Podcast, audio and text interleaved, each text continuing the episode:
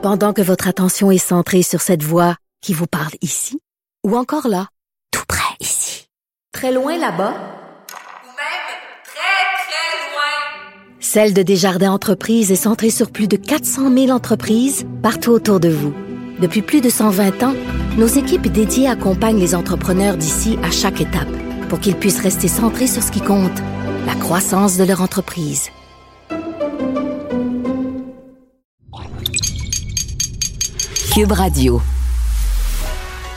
Il manie l'idée, la réflexion, la persuasion, le silence.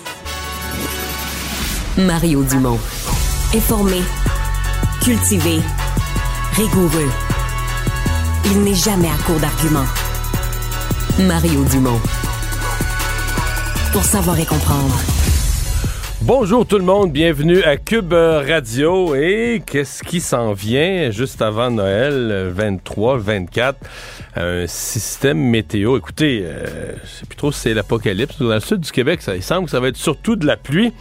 Mais euh, Gilles Brien, le météorologue qu'on reçoit régulièrement, euh, parlait aujourd'hui, je pense que lui, il passe euh, une partie de ses journées euh, sur les, les, les, réseaux sociaux de gens de météo et d'autres météorologues.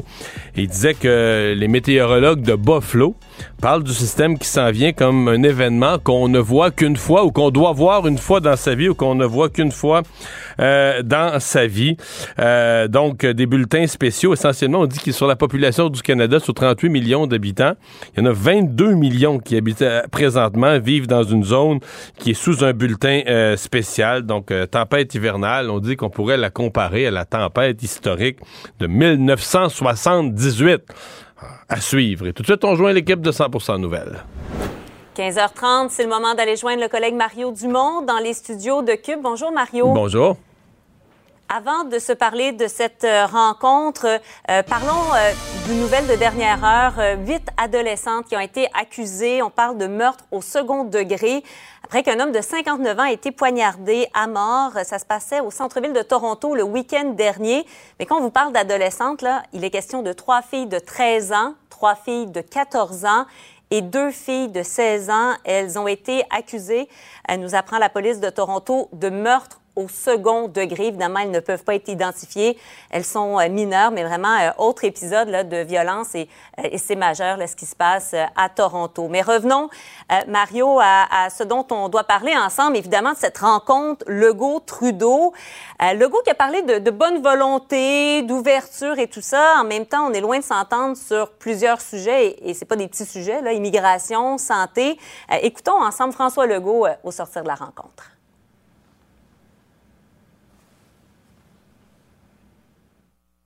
J'ai senti des, des, bonnes intentions. Euh, M. Trudeau me dit qu'il était euh, préoccupé euh, du déclin du français, puis qu'il veut qu'on travaille ensemble sur ce euh, dossier-là. Euh, préoccupé aussi euh, de ce qui se passe à Roxham. je pourrais résumer la rencontre en disant je sens des bonnes intentions chez M. Trudeau, mais on attend encore de l'action. Est-ce qu'on s'entend en façade ou il y a vraiment de l'avancement, tu as l'impression? C'est quoi déjà qui est pavé de bonnes intentions déjà? C'est l'enfer. bon, euh, écoute, ce qui est frappant, là, dans le, tout ce qui sort de la rencontre, puis il y a un résumé là, qui est venu par le bureau de M. Trudeau aussi, puis les propos de chacun, euh, c'est que c'est vraiment, euh, c'est vraiment, vraiment général. Tu sais, c'est il n'y a vraiment pas grand-chose de précis ou d'un peu tangible qui en ressort. Euh, on pourrait dire, si on voulait être positif, il n'y a rien de précis ou de, tangible ou d'un désaccord non plus. Ouais. Euh, le point où il semble vraiment pas sortir grand-chose en termes d'accord, c'est évidemment le sujet de l'immigration, si ce n'est que le remboursement que le fédéral va continuer à aider le Québec là, avec les dépenses, ben, mais euh, lié au chemin Roxham, lié aux migrants euh, qui arrivent de façon euh, illégale au, au, Québec, au Canada. Mais sinon, là, on n'a vraiment pas beaucoup d'accords. Sur la santé, on est revenu, en tout cas pour ouais. le gouvernement fédéral, on est revenu à quelque chose qui est un peu plus proche. Parce que la semaine passée, il y avait eu de la part de M. Duclos et de M. Trudeau des propos très négatifs contre les provinces. Et là, euh, aujourd'hui, M. Trudeau a comme laissé entendre que c'était pas le Québec qui était le, mauvais garnement dans ça. Euh, donc, euh, ça semblait être sur le chemin peut-être d'une éventuelle entente. Donc, on comprend que sur la santé, c'est une entente avec les dix provinces. Il peut pas annoncer ça tout seul avec François Legault. Mais je reste quand même un peu sur mon appétit qu'on est dans le... Ben, le mot les bonnes intentions, c'est le meilleur résumé de ce que François Legault nous dit. Beaucoup de bonnes intentions, mais c'est très peu précis, très peu détaillé. Hmm. Par rapport aux infrastructures, euh, M. Legault a parlé, bon, prolongement de la ligne bleue, voie de contournement euh, de Mégantic, le tramway de Québec, mais on n'a pas entendu parler du troisième lien, là. Non. Non, là-dessus, il n'y a pas d'accord. C'est sûr, le fédéral ne va pas payer sa part, mais sur les autres projets, en toi et moi, on n'a pas annoncé grand-chose. Il euh, fallait vivre sur une mm. autre planète pour pas penser, en fait, pour pas penser que les factures, des projets que tu ne réalises pas ou que tu reportes, c'est quoi tu penses qui arrive avec une année d'inflation? Ah oui, avec une année d'inflation ben l'année 2022, c'est évident que les factures mm. gonflent. Et bon, à moins qu'un des deux gouvernements ait carrément lâché en cours de route, abandonné le projet, mais jamais, au, mettons, le projet de tramway à Québec, jamais ni le fédéral ni le Québec ont laissé entendre d'une quelconque façon qu'ils laissaient aller le projet. Donc forcément, si tu mhm. laisses pas aller le projet puis que les coûts augmentent avec les années, ben ça veut dire que tu vas augmenter ta contribution pour le réaliser. Donc euh, quand ils annoncent ça, c'est bien, là, ça réitère une volonté politique commune de réaliser des projets importants, mais donc c'est comme évident. Là. Hmm. Il a été question du français aussi, pas en lien avec l'immigration, parce que, bon, pour l'immigration, c'est le chemin Roxham, là, euh, davantage plus pour les entreprises euh, à charge fédérale. Ouais. Monsieur Trudeau, euh, là-dessus, M. Trudeau semble être quand même préoccupé. Là, et dans son caucus, mm. dans son cabinet, il y a des députés, des ministres qui sont sincèrement préoccupés par l'état du français. Euh, par contre, la sortie la plus récente publique, là, elle a été faite par des députés qui représentent l'Ouest de Montréal, avec Marc Garneau à leur tête, qui disent Ah non, non, là, c'est assez le français, il faut pas laisser aller le gouvernement du Québec, c'est déjà épouvantable la loi 96, euh, comment est-ce que, dans quelle situation ça place les pauvres anglophones, etc. Mm. Mais c'est pas disons c'est pas la position que M. Trudeau euh, jusqu'à maintenant il est resté un peu entre les deux mais il semble pencher du côté du fait que non non il y a un vrai enjeu il faut protéger le français puis la situation de la communauté anglophone on, pas qu'on n'aime pas la communauté anglophone à Montréal mais sa situation est pas comparable avec les communautés francophones hors Québec oui, oui, oui. Euh, je voyais les sujets bon, abordés. Je me suis posé la question, Mario, de quoi vont parler les Québécois qui vont s'aventurer à parler politique dans leur rassemblement des fêtes? Qu'est-ce que tu en penses? De quoi, de quoi on va parler? Qu'est-ce qui préoccupe les gens? Ben, moi, je pense qu'il y a les, deux grosses affaires qui préoccupent les gens, sincèrement, là. Ben, parce que nous, on, suit l'actualité tous les jours, mais je pense que pour le commun des mortels, on est encore dans les lendemains mm. de l'élection. Le gros événement, c'est la réélection de François Legault. Puis après ça, qu'est-ce qui est arrivé à chacun des partis, selon que tu les aimes ou que tu les aimes pas. Euh, Québec solidaire qui se sont maintenus. Éric Duhem qui, Éric mm. Duhem qui a percé, qui a gagné beaucoup de points, mais pas un siège. c'est ça, les, mm-hmm. pour les gens, c'est encore ça. Le dernier gros événement qui est arrivé à l'automne qui a marqué les esprits, plus, le, plus le serment au roi. Euh, l'autre dossier, je pense, de l'année 2022, pour les gens qui est politique et économique à la fois, c'est le coût de la vie. C'est ça, ce qui touche le monde. Hein, puis là, mm. ils vont avoir fait leur épicerie pour un gros souper de Noël.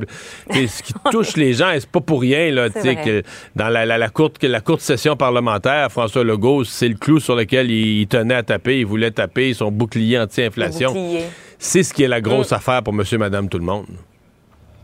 Parlons euh, de l'UPAC. Donc, c'était le rapport euh, euh, ce matin qui était rendu public. Le commissaire qui dit être ralenti par le secret professionnel des avocats, la tonne de preuves informatiques également à analyser. Avant, tu un classeur, tu partais avec les dossiers papier. Euh, là, ce sont des serveurs. Est-ce que pour toi, ce serait euh, une bonne idée de mettre un cadre, une espèce de protocole, plutôt que, par exemple, pour le secret professionnel, de refaire le débat à chaque fois et que ça s'étire et que ça prenne du temps euh, dans, dans, dans le système de justice aussi? Il soulève des questions intéressantes. Euh, probablement qu'elles sont liées aussi au fait que des gens très influents et très riches là, ont réussi à étirer les procédures, à, mm. à, utiliser au maximum. C'était la seule fil qu'il y avait, la seule bout de fil qu'il y avait de dire Hey, euh, il y, a une notion de relation client-avocat qui est en cause. Mm. Et ça, c'est sacré. Et donc, avec ça, on a, on a pu étirer des dossiers ou, dans certains cas, peut-être même empêcher des dossiers. Euh, moi, je suis pas. Je sais qu'il y a des gens qui sont très, très critiques du bilan de, de l'UPAC. Euh, je pense qu'il y a un bout où le public est devenu. Bon, il y a des dossiers qui ont été ratés, c'est évident. Il y a des dossiers qui ont été ratés par l'UPAC, il y en a qui ont été ratés au niveau du DPCP. Là, puis bon, ça, on le sait. Puis il y a des peut-être. Mm. Peut-être des dossiers où on n'avait pas les preuves non plus. Là, on a toujours l'impression Mm. que. Mais peut-être des dossiers où on n'avait pas les preuves. Ceci dit, Ouais.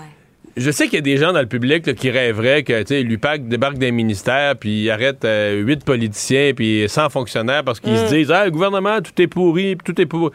Mais Ouais. peut-être que c'est pas si pourri que ça. Peut-être qu'il faut conclure ou comprendre que c'est pas si pourri que ça, puis que l'UPAC, la présence, exemple dans le monde municipal, à mon avis, la présence de l'UPAC a complètement changé les mœurs dans le monde municipal, mais Mm. complètement.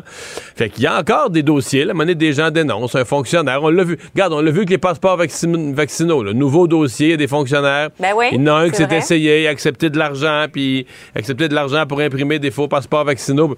Toujours quelqu'un qui s'essaye. Mais est-ce que, est-ce que ça veut dire, par exemple, ça, que tout. C'est parce qu'il y a un fonctionnaire qui a, qui a dit ça ou qui a fait ça, est-ce qu'on va dire tout le ministère de la Santé est pourri? Non, il y en a un. Euh, ils l'ont pogné, ils l'ont arrêté. Donc, il faut penser aussi à la présence de l'UPAC. C'est pas vrai qu'il va. Oui, il y a eu un laxisme. Oui, quand ils sont débarqués, ils sont arrivés, entre autres, dans le monde municipal à Laval, puis, comme on dit, ils ont commencé à ramasser leurs bleuets dans une talle. Mais la présence de l'UPAC depuis une décennie, à mon avis, les, tu sais, les choses vont mieux, puis tant mieux. Puis là, on va pas démanteler l'UPAC en disant, ben là, euh, ça va mieux, on démantèle l'UPAC. Moi, je. Moi, j'apprécie le travail de l'UPAC. Je suis conscient de leur raté. Les explications de M. Gaudreau méritent d'être entendues. Mais je pense que la présence de l'UPAC fait qu'on a un monde politique dans son ensemble qui est, qui est, qui est plus propre et probablement que l'ensemble des contrats qui sont donnés par nos villes, puis tout ça, nous coûte un peu moins cher. Mais on- tu sais, on le voit pas, là. Quand, quand on a- on y y trop, trop payé, puis tout ça, là, on choque, puis tout ça. Mais quand on... Quand ça va mieux, c'est comme si on le voit pas. Ben, tu sais, l'UPAC fait de la formation, l'UPAC fait de la surveillance, l'UPAC fait des avertissements, etc., etc.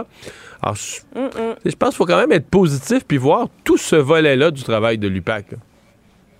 Intéressant. Merci beaucoup, Mario. Au revoir. Au revoir. Savoir et comprendre l'actualité. Alexandre Morand-Villouellette. Alexandre, euh, c'est une bien triste histoire. Cet homme qui avait organisé, M. Awad, qui avait organisé ce voyage euh, d'influenceurs dans le Sud, il dit que si c'était à refaire, il le referait pas. Ben oui, un rare mea culpa de Monsieur euh, James William Awad qui a été Mais rencontré par nos donc, collègues. Qu'est-ce donc? Ben oui, qui a été rencontré par nos collègues, dit euh, qu'il en avait profité quand même et assuré que ses chiffres d'affaires avaient monté de diverses compagnies après euh, tout cet incident. Là, on se rappellera des influenceurs sur le vol de Sunwing. C'est quand même quelque chose. hein. Un an plus tard, on fait le post-mortem de cet événement qui a été l'éclipse médiatique de l'année. Mario, là, on a toujours, on est toujours curieux de savoir là, avec la- l'approche du temps des fêtes, qu'est-ce qui va être dans le bye-bye, mais on dirait moi que ça va être le sujet numéro un. C'est ça que j'attends là, avec le plus d'impatience. Je vais, le citer. Je n'ai pas de regrets. Confie Awad avec un petit sourire moqueur. Par contre, si j'avais su une journée avant de partir ce qui allait se passer, je ne l'aurais pas fait à cause des mauvaises surprises. Mais tu sais qu'il il y en a qui ont vraiment eu là, la, la, la- la- la super vapoteuse de sa carrière dans, la- dans le monde de l'aviation, à mon avis. euh, Semble-t-il qu'elle la poursuit encore, qu'elle n'a pas été complètement virée des écoles d'études pour euh, être cas, pilote. ça a mais minimalement retardé un peu son, euh, Oh. son entrée dans. son cheminement, oui, tout à fait. Il y a également une, une femme, là, celle qui a été prise là, euh, dans plusieurs vidéos sur Internet, là, une femme qui était en avocate, là, qui était en train de- de, finir ses études au barreau, là, qui portait dans le visage, au lieu d'un masque, un string, qui, euh, elle, a eu toutes sortes de problèmes après ça pour se retrouver un emploi dans le, dans le milieu légal. Ça a eu quand même des conséquences là, pour certains qui étaient plus importantes que pour, euh, que pour d'autres, parce qu'un an plus tard, sinon, il y en a pas grand, grand d'entre eux qu'on reconnaît comme ça facilement. Mais les- la, Mais disons, tu sais qu'il dit dans son meilleur culpa qu'avant de partir, j'ai dit à mes amis qu'on allait sûrement faire les nouvelles. oh, il savait que ça s'en venait. Là. Tu penses? Moi, je crois pas ça tout. Ben, Je pense qu'il avait réfléchi à ça, qu'il allait faire les nouvelles. Moi, Mais qu'il- t'embarques dans un avion une gang de gens, d'influenceurs. On parle de, de- de- de- d'une dizaine, d'une centaine, ben, pas d'une centaine, mais plusieurs dizaines de personnes qui vivent et meurent, Mario, en publiant sur les réseaux sociaux tout ce qu'ils font en longueur de journée. Ouais, puis là, ils font de quoi qui est complètement à l'encontre de toutes les règles sanitaires? Ouais. Et eux, rendus là-bas, auraient posté aussi des photos, des Ouais. vidéos sur leurs réseaux Mais sociaux. dis qu'ils pensaient pas que ça allait en prendre des proportions mondiales. Ben, c'est certain que quand tu vois que t'es rendu dans le Daily Mail en Grande-Bretagne, que Jimmy Fallon, dans son Late Night Show aux États-Unis, est en train de reprendre ce qui se passe, que le premier ministre du Canada te traite d'os- d'ostrago, il a dit au lieu D'ostrogo. d'ostrogo. Ouais, mais il Ouais. l'a prononcé ostrago, si mes Ouais, souvenirs sont vrai bons. trompé, t'as raison, Il s'était- en- ben, emporté sous le coup de la colère, Mario. On peut le, on, on peut le pardonner. Ah, Ah, on, a- va l'écouter, Justin Trudeau. Quand il y a une gang de sans-dessins qui décide de partir euh, comme des ostragos en vacances, c'est extrêmement frustrant, c'est démoralisant. Et je peux vous dire que euh, Transport Canada et le gouvernement du Canada prend ça très au sérieux. Va- T'es en plein milieu d'une pandémie, une crise mondiale sans précédent, et le premier ministre d'un pays du G7 vient commenter sur les niaiseries que t'as fait en vol. Ça, ça, disons, parlez-en il bien, le- parlez-en mal, il mais il ne le referait pas, monsieur. Ah, il le referait ne pas. le Bon, referait ben. pas, mais euh, si il, il revoyait le sculpteur là, qui a fait une, euh, une statue de lui-même, est-ce qu'il le referait s'accommoder une statue de lui-même? Ça, c'est une bonne question. Je pense que oui, Mario. est-ce qu'il existe une statue de toi? Il existe pas de statut de moi, mais et tu vois, mon. Ça ne avec les performances que tu nous livres en ondes, d'après moi, ça ne saurait tarder. Ben, je, je, je l'espère, Mario, ou du moins un buste, hein, un minimum. Ah ouais, un buste. Ce C'est quelque chose. bien, Tu en mets un buste de toi-même, un bronze, un buste de toi-même sur ton foyer. Un Ça- chevreuil à gauche puis ton buste à droite. Je vais en parler à ma blonde. Mario Dumont. Rationnel et cartésien, il peut résoudre n'importe quelle énigme les yeux fermés. Rapport annuel ce matin de l'unité permanente anticorruption, l'UPAC. Mathieu Galarno, qui est porte-parole de l'UPAC, qui est avec nous. Monsieur Galarno, bonjour. Monsieur Dumont, bonjour, mais c'est Frédéric Gaudreau que vous avez à l'appareil. Oh, excusez-moi. On m'a dit, euh, ben, je suis encore bien plus content de parler au vrai boss. Là, c'est une excellente nouvelle. Euh, Merci d'être là. Euh, qu'est-ce qui, euh, qu'est- qu'est-ce qui a marqué votre année? Si vous avez à résumer une chose qui a marqué l'année 2022.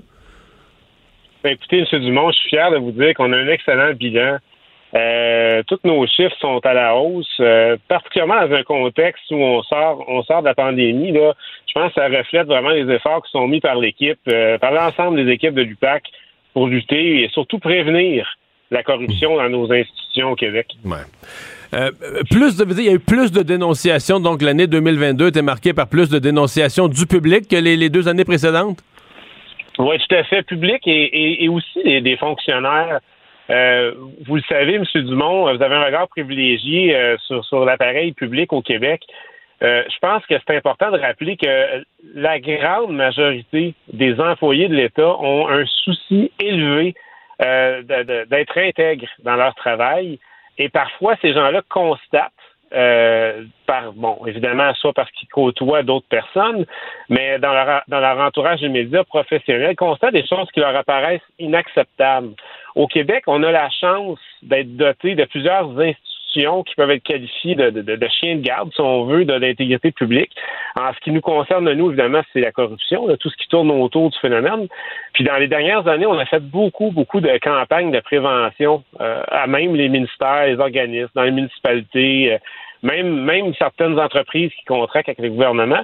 Puis ça, mais ça résulte un- une augmentation des dénonciations puisque les gens sont allumés puis ils savent qu'une place ou appelée. Fait que oui, Ils une savent que ce qu'ils en voient, ils savent que ce qu'ils voient est pas correct, puis ils savent où appeler ou le dénoncer.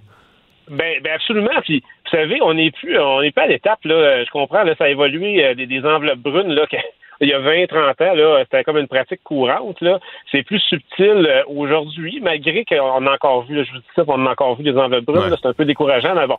Euh, Une fois cela dit, il y a quand même une certaine subtilité. Puis nos équipes, justement spécialisées en prévention, vont expliquer aux, aux- aux différents titulaires de la charge publique quels sont les risques auxquels ils sont Ouais. exposés pour éviter de, de, de- de se faire prendre là-dedans. Finalement. Avez-vous l'impression que dans le public, vous, vous récoltez aucun crédit? Quand les gens chialent contre l'UPAC, c'est que vous récoltez aucun pr- pour la partie formation, éducation, euh, prévention.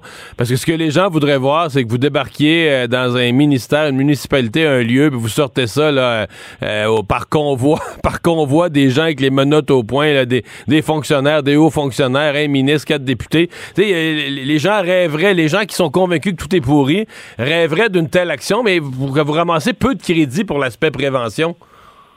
Vous avez raison. C'est sûr que la prévention, c'est moins, euh, si vous permettez l'expression, c'est moins sexy un peu là, que, que des gens là, qui, qui, sortent euh, arrêter, menotter. Il euh, y, y, a une affaire qu'il faut, euh, qu'il faut, qu'il faut se rappeler. La prévention, hein, M. Dumont, vous savez, dans tous les domaines, que ce soit un accident de travail, en sécurité routière, il faut, faut maximiser vraiment l'exposition ces campagnes-là pour que les gens se rappellent qu'agir d'une façon X, mais c'est c'est répréhensible. Fait que nous, on le fait dans notre domaine. Effectivement, ça passe souvent euh, en dessous du radar, là, mais en même temps, on ne doit pas lésigner ces efforts-là parce que c'est là que ça devient payant, entre guillemets, pour nous, puisque ce qu'on voit, oui, une hausse des dénonciations, mais la qualité des dénonciations aussi qui augmente, ce qui fait que quand le travail, après, il, ben, mettons qu'on s'aperçoit que c'est une infraction, on envoie ça aux enquêtes, mais là, on peut être encore plus proactif au niveau de nos enquêtes. Fait que, oui, c'est pas c'est pas la même chose,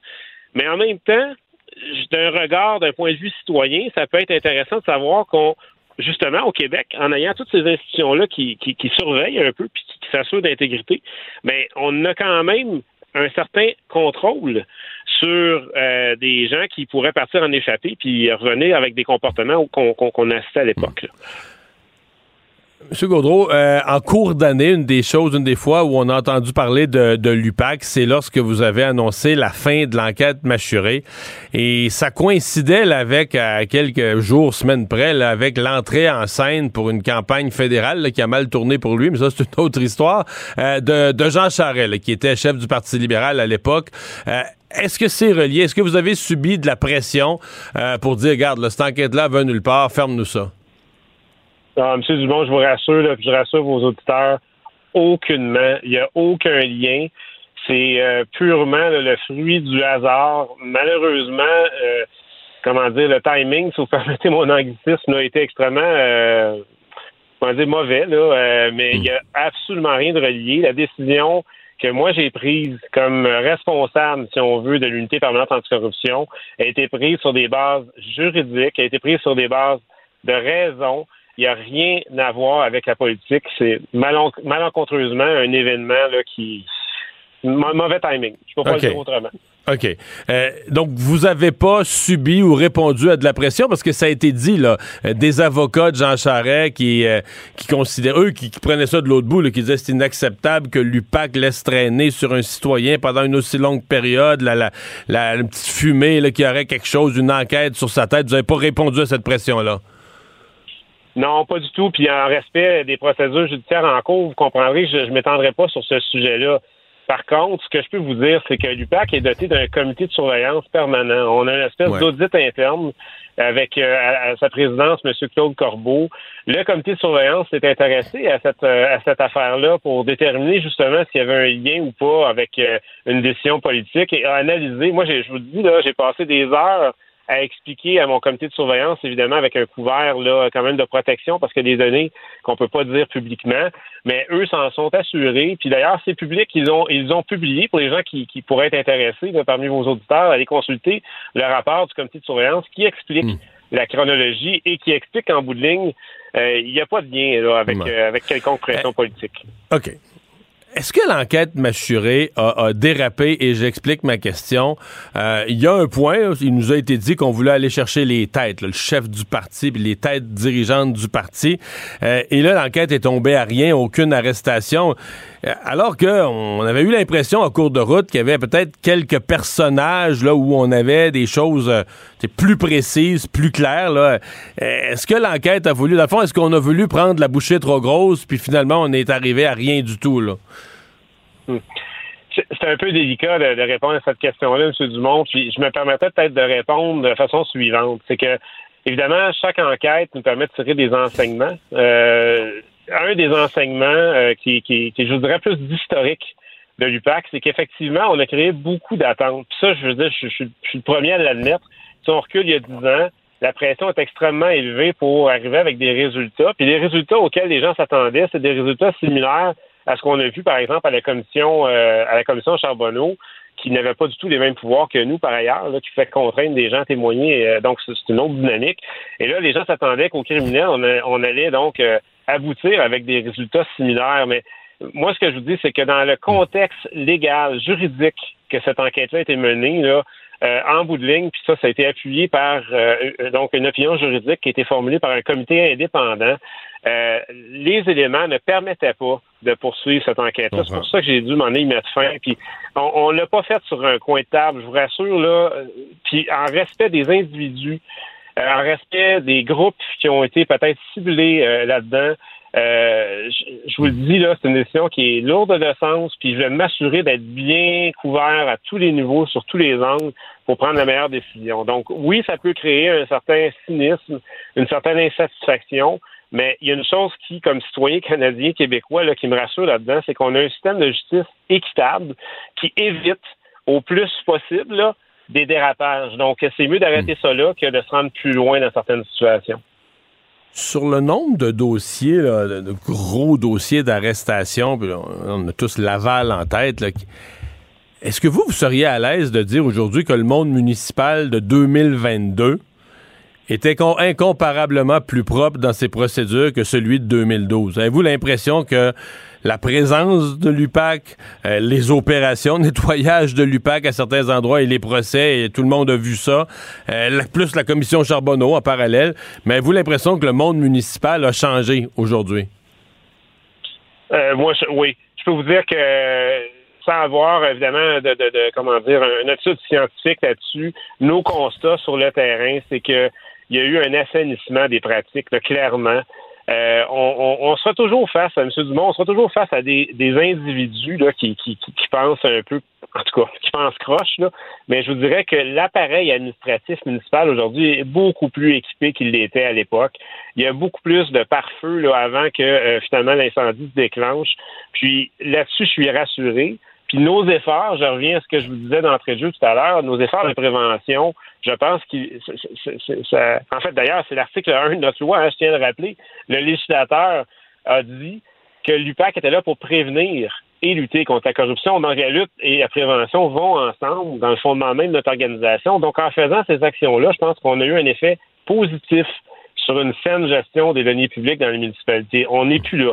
Par contre, ne veut pas dire qu'il faut baisser la garde. Je vous dis, on en a des dossiers actifs dans certaines municipalités. On saura en temps et lieu euh, informer la population lorsqu'il y aura euh, des, arrestations ou des accusations. En attendant, je préfère, moi, avoir l'approche de garder ça le plus silencieux possible pour éviter des conséquences négatives en, périphérie si jamais l'enquête, par exemple, finit par aboutir par ne, pas mettre des, des gens en accusation.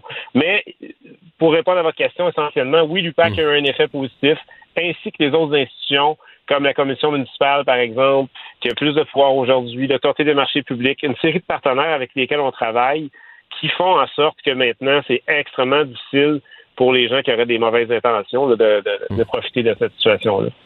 Et concluons en parlant de l'année 2022 en Parlant de ce dossier qui vous est comme arrivé, qui vous est débarqué dessus, euh, le gouvernement a imposé quelque chose de, tout nouveau, le passeport vaccinal.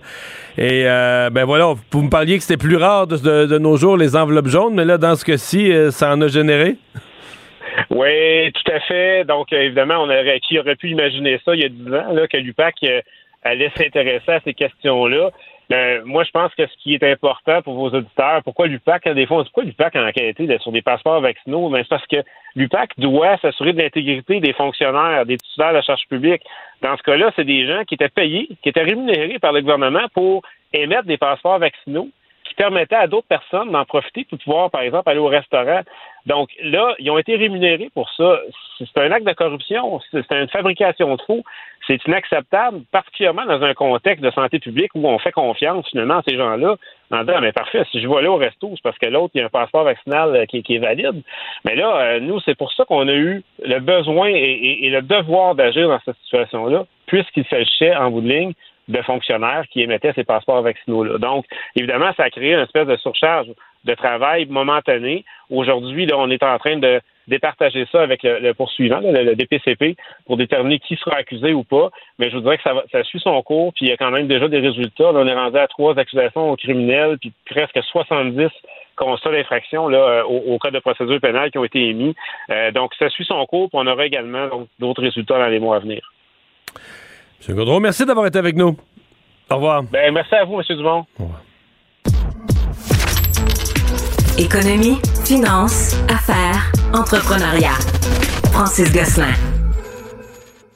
Bonjour, Francis. Salut Mario, comment ça va? Ça va très très bien. Alors, euh, tu nous parles aujourd'hui d'Hydro-Québec qui annule un appel d'offres euh, euh, en matière d'approvisionnement en énergie renouvelable. Exactement. Hydro-Québec avait publié euh, tard cet été un appel d'offres qui portait sur 2300 euh, euh, mégawatts d'énergie éolienne. ils n'avaient pas dans l'appel d'offres suffisamment précisé là, notamment les, la dimension géographique, c'est-à-dire où ça allait être installé, etc. Et depuis l'élection, avec tout ce qu'on sait sur l'ambition euh, grandiose, on pourrait dire, du ministre Fitzgibbon, il a été décidé finalement d'annuler cet appel d'offres-là, Mario, pour en émettre un nouveau. Et de 2300 mégawatts, on passe maintenant à 4000 mégawatts. Euh, donc, cet appel d'offres, ce nouvel appel d'offres-là sera publié euh, vraisemblablement dans la nouvelle année. Et ce qui est intéressant, c'est que ça va être beaucoup plus précis, là, justement, sur le type d'installation, les lieux d'installation qui sont euh, favorisés. Euh, évidemment, c'est sûr que si on laisse un peu carte blanche là, aux prestataires, ça peut impliquer des investissements dans toute l'infrastructure de transport et donc ultimement, là, c'est pas à coup nul pour Hydro-Québec. Donc la nouvelle version de l'appel d'offres va être encore une fois plus précise euh, sur ce qui euh, ce qui pourrait être permis. Et donc 4000 mégawatts, Mario, là, à titre d'exemple, il y a aujourd'hui 4000 mégawatts d'énergie éolienne installés au Québec. Là, donc on parle de doubler notre capacité de puissance et sur un total d'un petit peu moins de 40 40 000, ouais, excuse-moi, mégawatts. C'est, on passe donc de 10 à presque 20 là, de la capacité totale du Québec euh, en, énergie éolienne. C'est un filière dans laquelle on n'a pas, une, une, une, certaine expertise, là, mais on est surtout reconnu pour notre hydroélectricité au Québec. Donc, c'est intéressant de voir Hydro là, qui investit euh, massivement euh, dans ce secteur-là et donc qui presque double l'appel d'offres qui était prévu initialement les États-Unis qui, euh, dans la relation commerciale avec le Canada, rouvrent à nouveau le dossier du lait.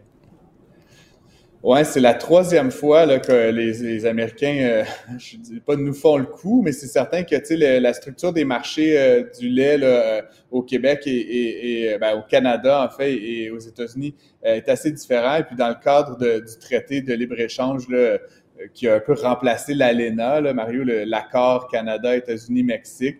Euh, il y avait un mécanisme là, pour euh, qui, qui, des dispositions du, traité là, qui, qui, qui, qui essayait d'un peu pas contourner, mais, mais qui dénonçait à quelque part les quotas laitiers. C'est la troisième fois que les États-Unis reviennent à la charge, à savoir que ils aimeraient qu'il y ait vraiment là, une, règlement là, pour s'assurer que les contingents qu'on impose au lait américain là, soient soit euh, atténués ou changés de manière significative. Ils font valoir que la structure actuelle, ça favorise principalement le, comment dire, les produits de faible valeur ajoutée euh, en provenance des Américains, puis qu'on se garde évidemment entre Canadiens le haut du pavé. Euh, ils n'ont pas tort, Mario, mais évidemment, il y a des raisons politiques à ça. On essaie de protéger nos industries laitières. Il y a des, enjeux de souveraineté alimentaire. Il y a évidemment des enjeux politiques au sens euh, les votes et les préférences des agriculteurs. Donc, on essaie de protéger cette, cette industrie-là contre une trop grande concurrence internationale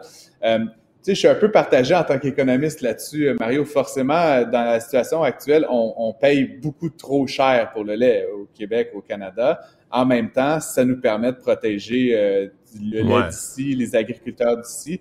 Euh, le lait, avec les, la technologie dont on dispose en 2022, 2023 bientôt, euh, nous permettrait de, de, produire des quantités phénoménales de lait à coût très, très, très bas, mais ça serait pas évidemment euh, très intéressant pour les agriculteurs euh, de continuer à opérer dans ce secteur-là s'ils n'étaient pas rémunérés. Ouais, c'est que l'agriculture aux États-Unis, c'est un tout autre modèle, hein, Francis. C'est nous, dans le fond, on subventionne les producteurs en fixant un prix au lait.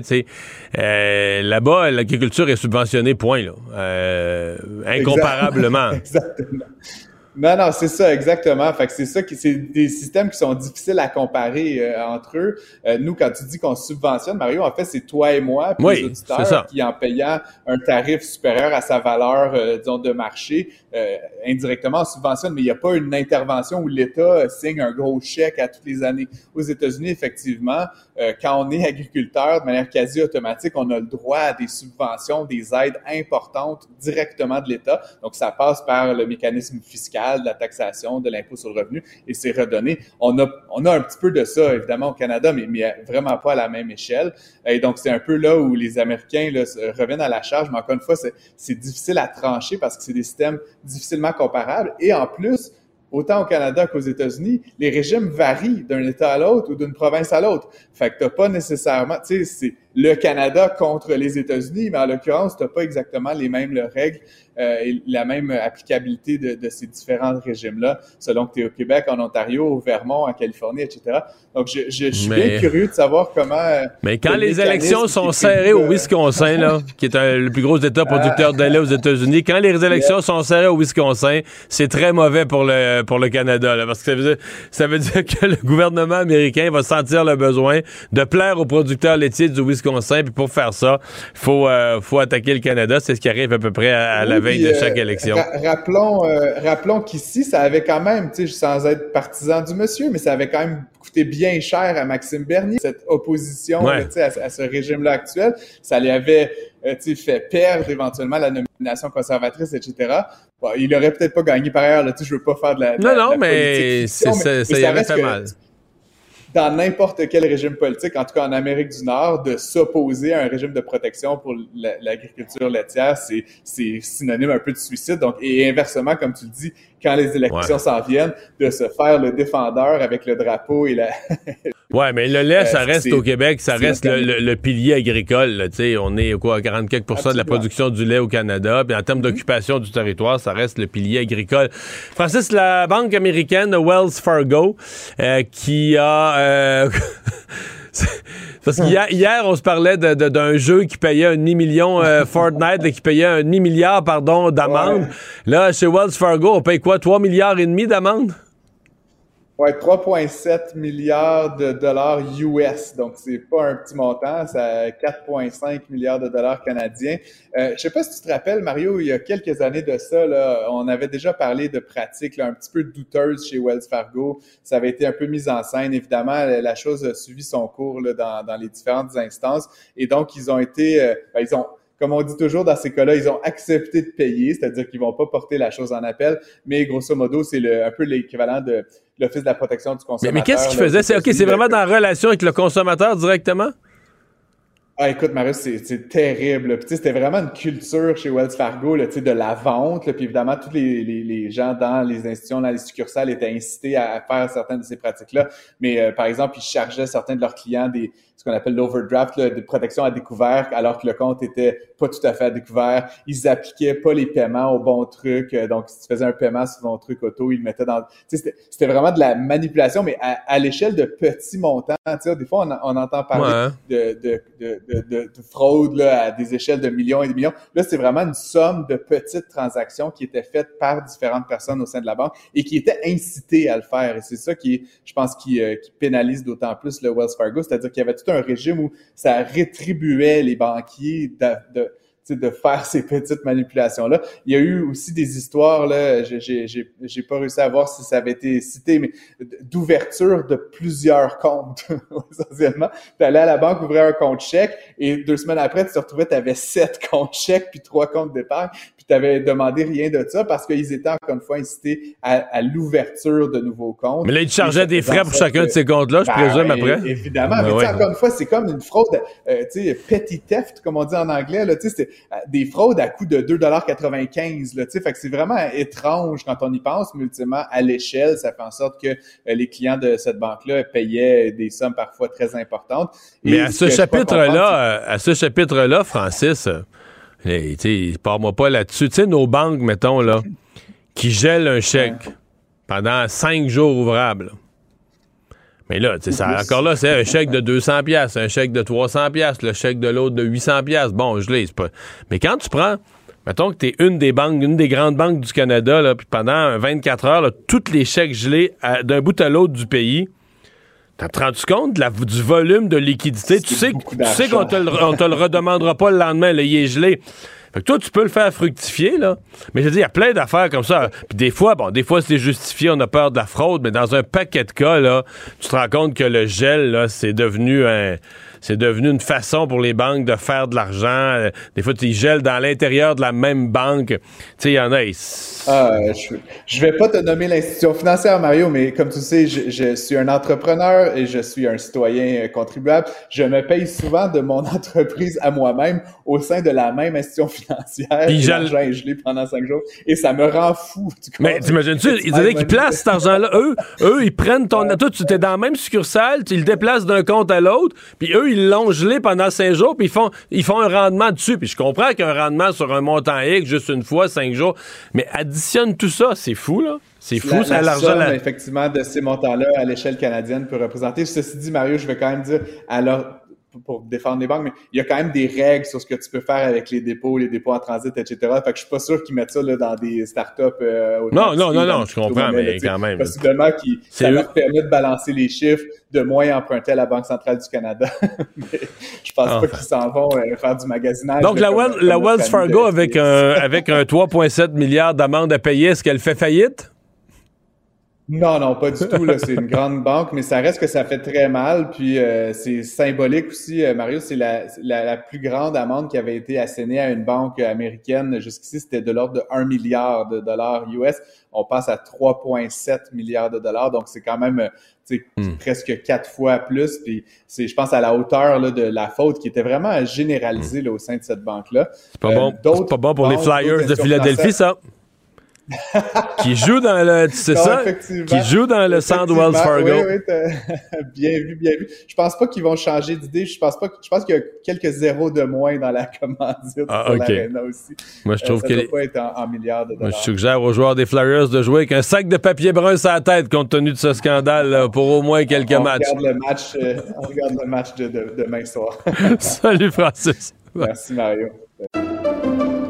Pendant que votre attention est centrée sur vos urgences du matin, vos réunions d'affaires du midi, votre retour à la maison ou votre emploi du soir, celle de Desjardins Entreprises est centrée sur plus de 400 000 entreprises à toute heure du jour. Grâce à notre connaissance des secteurs d'activité et à notre accompagnement spécialisé, nous aidons les entrepreneurs à relever chaque défi pour qu'ils puissent rester centrés sur ce qui compte, le développement de leur entreprise.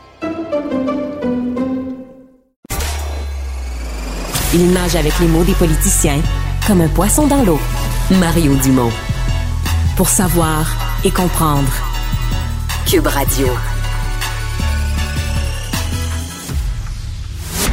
L'exercice lui-même Mario Dumont. va faire sortir plus de vérité sur ce qui s'est véritablement passé à ce moment-là. Gérez donc ça, s'il vous plaît. Isabelle Maréchal. Mais c'est parce qu'à un moment donné, si on paye pas tout de suite, on va payer tout à l'heure. La rencontre, Maréchal Dumont. Bonjour Isabelle. Bonjour Mario. Alors, Vicky Eatrides, qui est nommée la nouvelle présidente du CRTC. Euh, habituellement, il y avait une, euh, il y avait une alternance. Une alternance francophone-anglophone à ce titre quand Oui. même important pour la culture? Ben voilà, les gens vont se dire le CRTC, qu'est-ce que ça mange en hiver? C'est très important effectivement pour notre culture. Pour au-delà même de la culture, Euh, le CRTC, c'est le Conseil de la radiodiffusion et des télécommunications canadiennes. Ça touche la téléphonie, ça touche la télévision, la radio. euh, et ça touche Internet. Alors, t'imagines, ça touche à peu près tous les aspects de, de notre vie, Mario. Et c'est pour ça que c'est important d'en parler aujourd'hui de, de cette nomination parce que c'est un poste euh, extrêmement important, prestigieux. La personne qui est à la tête du CRTC euh, a un mandat immense de, protéger euh, les cultures euh, canadiennes et ça sous-entend également québécoises, francophones et anglophones. Et comme tu le dis, il y avait un principe d'alternance entre anglophones et francophones qui était à la tête du CRTC depuis des années, en fait depuis que Pierre-Éliott Trudeau, le père de Justin, l'avait imposé pour justement s'assurer qu'il y ait des francophones au poste important au fédéral, parce qu'il y avait déjà une tendance, cette tendance-là de toujours nommer des anglos, elle est là depuis très longtemps. Et là, avec cette alternance, on était sûr, bon, c'est comme les gouverneurs généraux, tu comprends, une année c'est un francophone, quatre ans après la prochaine fois c'est un, un anglophone, et cette alternance-là était scrupuleusement respectée ce qu'on remarque, pourquoi je t'en parle aujourd'hui, c'est que c'est un autre poste qui, une fois de plus, euh, est, donné à un anglophone. Dans ce cas-ci, effectivement, c'est euh, une avocate, apparemment, de formation originaire d'Ottawa, qui apparemment est bilingue euh, depuis 2019, elle était sous-ministre adjointe au ministère de l'Innovation, Sciences et Développement économique Canada. Euh, elle aura un mandat important et, la première, une des premières phrases qu'elle a dites, si je me fie au devoir, c'est qu'elle souhaite s'assurer que l'organisation du CRTC soit moderne, inclusive et plus agile et que ça fasse la promotion de la culture canadienne. Et c'est là où je me dis, bon, Culture canadienne. Définissons qu'est-ce que la culture canadienne. si je me fie à certaines déclarations de Justin Trudeau lui-même au fil des ans, lui-même qui disait il y a quelques années, ben on est dans une espèce d'état post-national. pour lui là, on s'en est déjà parlé. Lui c'est un être bilingue. C'est comme cette nouvelle génération. Il y en a de plus en plus de jeunes. Quand tu leur dis quelle langue tu parles, ils vont dire L'anglais le français, ça me dérange pas, c'est au choix, comme tu veux. Et ça fait des citoyens qui, effectivement, sont très agiles dans les deux langues, qui ont une, identité double, mais qui, pour qui les marqueurs de, de, langue sont beaucoup moins. Le marqueur de la langue, pour moi, est important. Pour eux, ça l'est beaucoup moins. C'est pas un marqueur identitaire. Moi, je pense que la langue, c'est notre identité. Ça fait partie de notre culture. Est-ce que Madame euh, euh, pense la même chose, pense dans ce sens-là, où elle est là pour euh, faire la promotion d'une culture canadienne? Moi, j'aimerais ça qu'on m'explique c'est quoi d'abord la culture canadienne, parce que je suis un peu mêlé maintenant. Là, tu sais. Ouais, mais la présidente du CRTC du pouvoir pour vrai, là. Ah non, mais du gros pouvoir. Du gros pouvoir, là, ah, pour décider des règles du jeu, de, de qui, qui, de qui survit, qui peut mourir dans des médias, la radio, la télé, peut avoir un droit de vie de mort sur des médias, peut changer les règles du jeu, peut changer complètement l'industrie. Ils l'ont montré au fil des ans et se sont opposés plusieurs fois à certaines tentatives d'entreprises de, communication, de radiodiffusion pour des, acquisitions qui n'ont jamais eu lieu. On pourrait en parler longuement avec Pierre-Carl Pelado. Mais alors, oui, tu as raison. C'est des, mais que ça soit Belle ou d'autres également, c'est majeur. Et c'est pas juste majeur euh, au niveau des entreprises, c'est majeur aussi au niveau de, la représentation citoyenne et de la culture qu'on privilégie. Nous au Québec, on a une culture distincte. Euh, j'espère que Mme Mitridge est consciente de ça. Euh, alors que dans le reste du Canada, on a plutôt poussé le multiculturalisme à fond depuis les années 70. C'est pas mal ça. C'est pas nouveau, le multiculturalisme. Et ça, ça s'oppose à la notion très québécoise de nation. Très québécoise, mais en même temps, les Autochtones aussi sont là. Les Autochtones sont comme nous. Là. Leur multiculturalisme, ça les touche pas. Ils refusent ça pour eux. Ils sont des nations. Alors, c'est, comprends, nation oppose multiculturalisme. Là, je dis pas que ça s'oppose à la diversité. Moi, je suis pour la diversité aussi. Je suis immigrante. Je suis même pas née ici. Alors, je pense que tout le monde a le droit d'être représenté euh, au pays, mais, il faut faire attention. Il y a aussi des peuples fondateurs. Les francophones en sont. Et ce qu'on voit, puis moi j'en fais de la production euh, audiovisuelle depuis des années, je peux te dire que c'est de plus en plus difficile de survivre dans ce contexte extrêmement compétitif avant, c'était juste anglais-français. Là, maintenant, c'est anglais-français, diversité, inclusion. C'est tous les groupes minoritaires, même s'ils sont extrêmement marginaux, qui viennent s'asseoir à la même table et qui ont, presque les, qui ont les mêmes prétentions de droit de représentation et de représentativité. Tu comprends? C'est, là, ce qui veut dire, c'est qu'en gros, tu as la même tarte, mais au lieu d'être deux ou trois, en incluant mais ben là, tu es comme plein de monde. Et il n'y a pas forcément d'argent. Pourquoi? Parce que là, on en arrive aux GAFAM, c'est-à-dire les, les, les, tous les, les, gros joueurs sur Internet, qui sont pas des joueurs canadiens, mais qui sont des joueurs internationaux américains. Hein, qu'on pense à, à, Netflix, qu'on pense à, à Mais encore là, le, CRTC peut être, être interpellé, est interpellé et pourrait, dans une éventuelle nouvelle loi, être interpellé davantage pour tout ça. Là.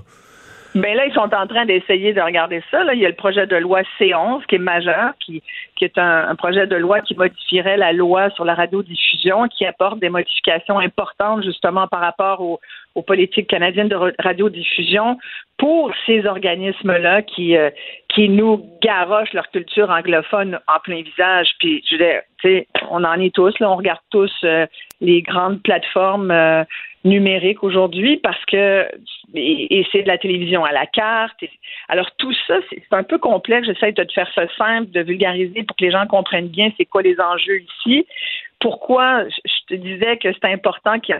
Moi, j'aurais aimé qu'il y aurait, qu'il y aurait eu cette présidence ben, par un, francophone ou une francophone aujourd'hui. D'abord, un, parce que c'était notre tour. Puis, tu sais, quand c'est ton tour, j'aime pas ça qu'on te passe par-dessus.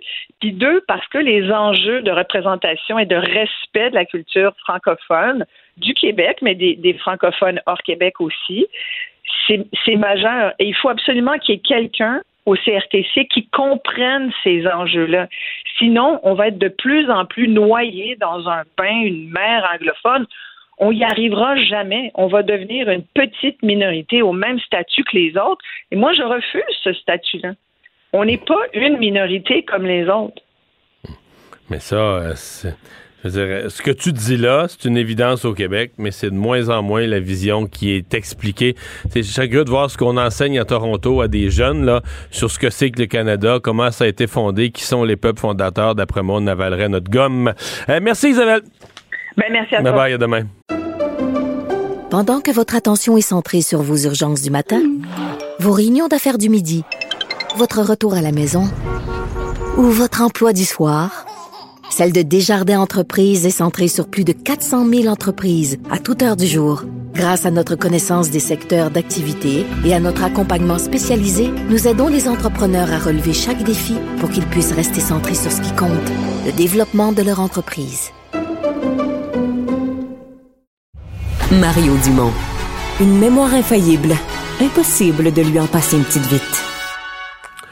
Alors, il y a eu une annonce un peu plus tôt dans la semaine, lundi, euh, concernant la CEPAC, euh, concernant euh, une nouvelle initiative du gouvernement de donner accès aux gens gratuitement à certains des parcs de la, de la CEPAC.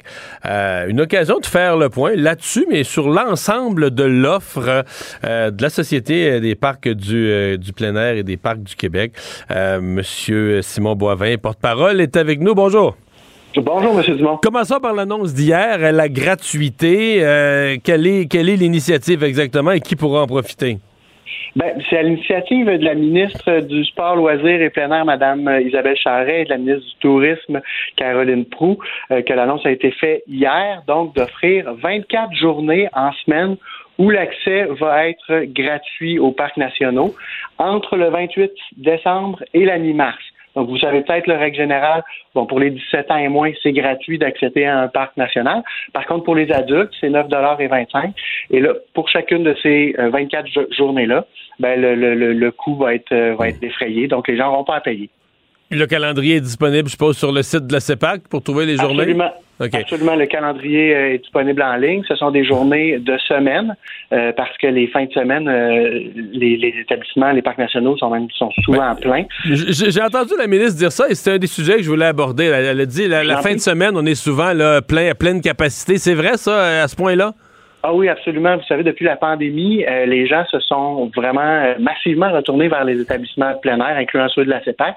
Et euh, il en reste quelque chose. là. Donc, cette année, évidemment, les, les mesures ont été levées, les gens ont plus d'options, mais il demeure que, de toute évidence, l'expérience qui a été vécue dans les parcs nationaux a été appréciée par bien des gens parce que souvent, la fin de semaine, on atteint les capacités maximales de. Est-ce que ce sont seulement les, les parcs proches des grandes villes, je sais pas, Mont-Saint-Bruno ou des parcs qui Plus sont... fréquemment. Vous avez raison que les parcs qui sont situés près des gros bassins démographiques sont favorisés dans leur achalandage euh, et donc euh, il y, a, plus de gens qui s'y rendent en raison de la proximité. Donc euh, plus fréquemment, effectivement, ils vont atteindre cette capacité maximale-là. Et si en plus on ajoute sur le dessus un incitatif de la nature de celui qui a été annoncé hier, évidemment, on, on se prépare quelques déceptions parce que les gens vont dire ben vous vous dites que c'est gratuit, mais je peux je peux jamais y aller. Qu'est-ce que les gens font, ou qu'est-ce que les gens font euh, en particulier de plus là, depuis la, la pandémie? Euh, simplement aller marcher dans le parc ou euh, on met les skis, les raquettes? Qu'est-ce qui, qu'est-ce qui a augmenté surtout avec la pandémie? Ben, la pandémie euh, a amené. Ce qui a augmenté surtout avec la pandémie, c'est le nombre d'adeptes, je vous dirais. De, de Euh, toutes les activités. De pratiquement toutes les activités. Là, on a battu des records d'achalandage euh, en- à l'été 2020 et à l'été euh, 2021 aussi. Comme je vous dis, évidemment, là, il y a des, c'est circonstanciel. là, les, les frontières sont fermées, les industries comme les musées, les théâtres, euh, etc. Tout ça était fermé. C'était Donc c'était les du gens- temps pour aller dehors.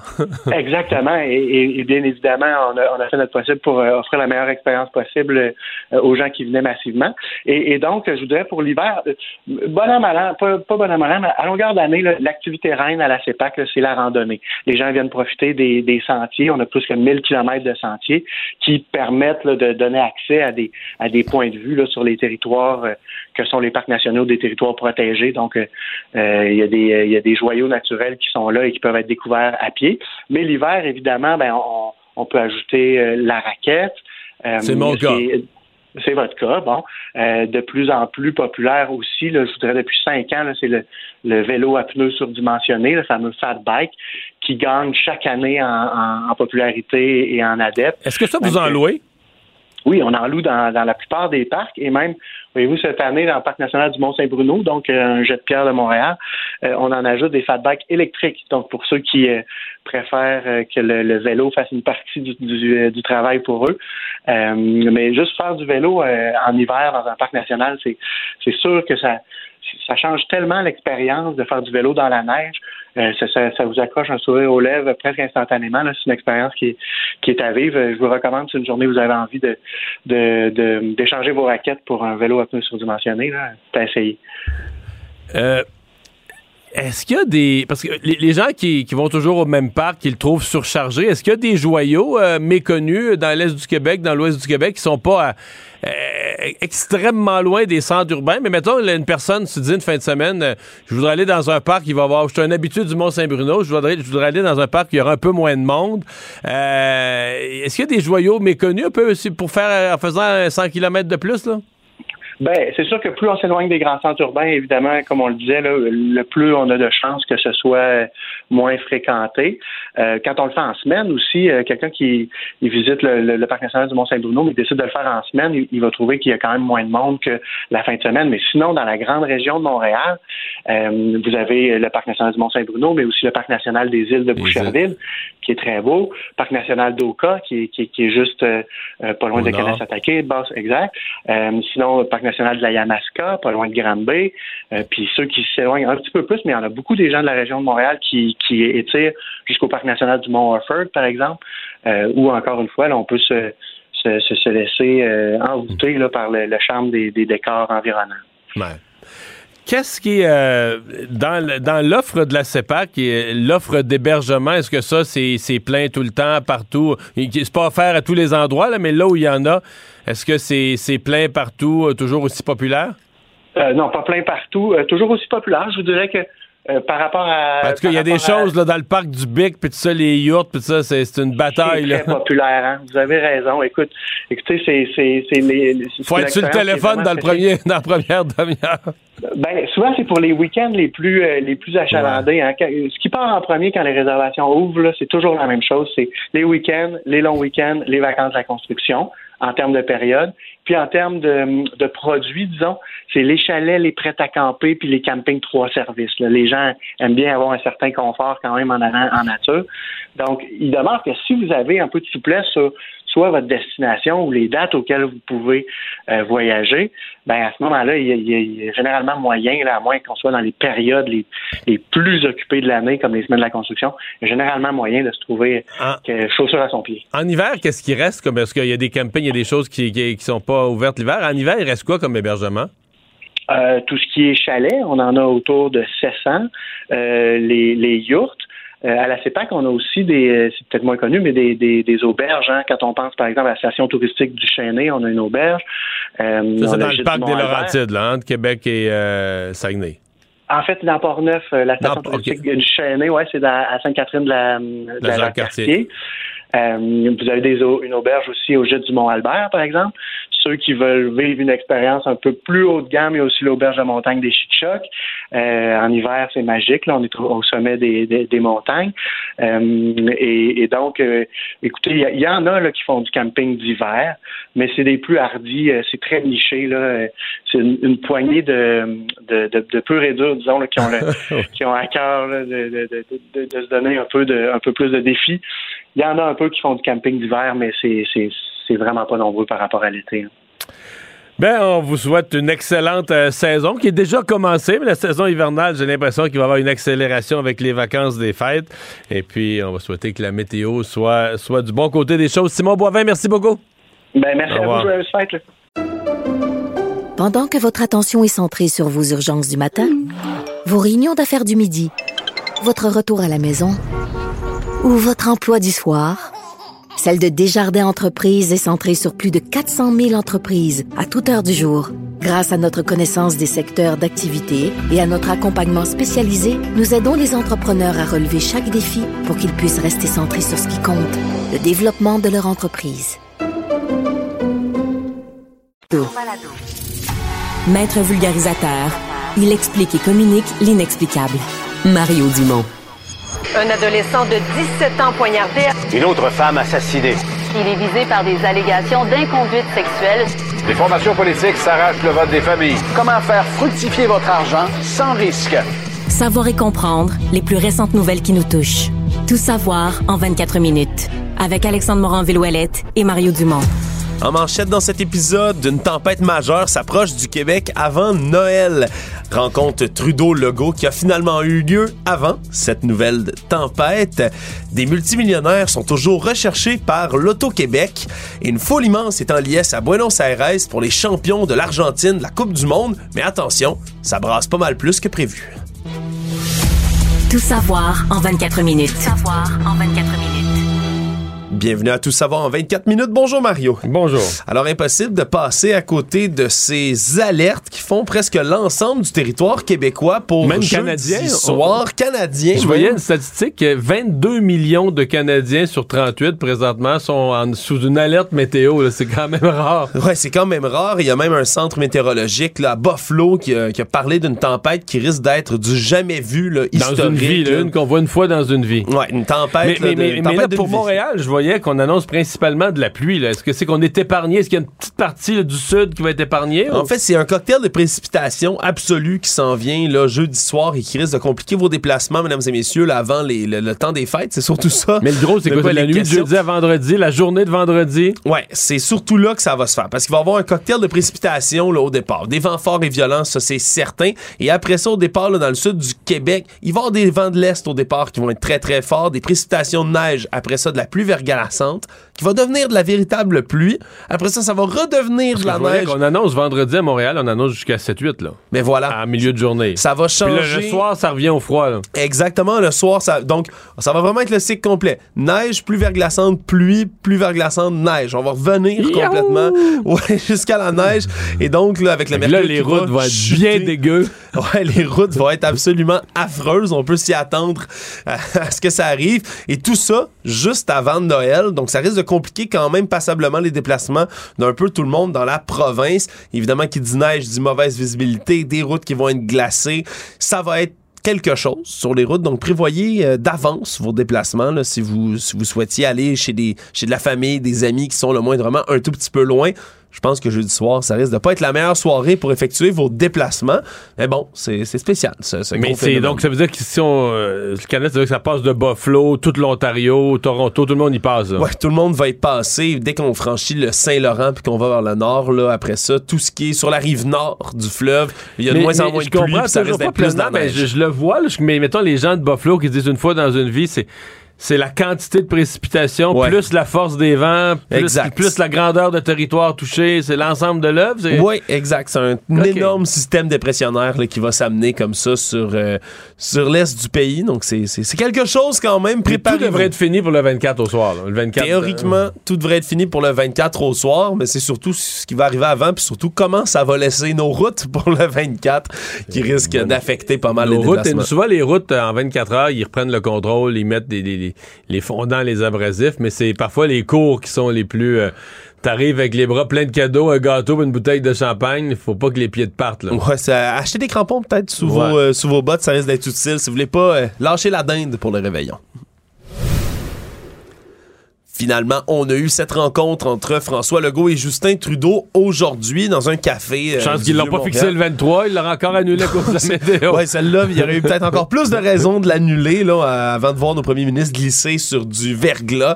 Mais oui, ils se sont rencontrés dans un café du Vieux-Montréal. On a parlé surtout d'immigration irrégulière. C'était vraiment le point qui était principalement à l'ordre du jour aujourd'hui.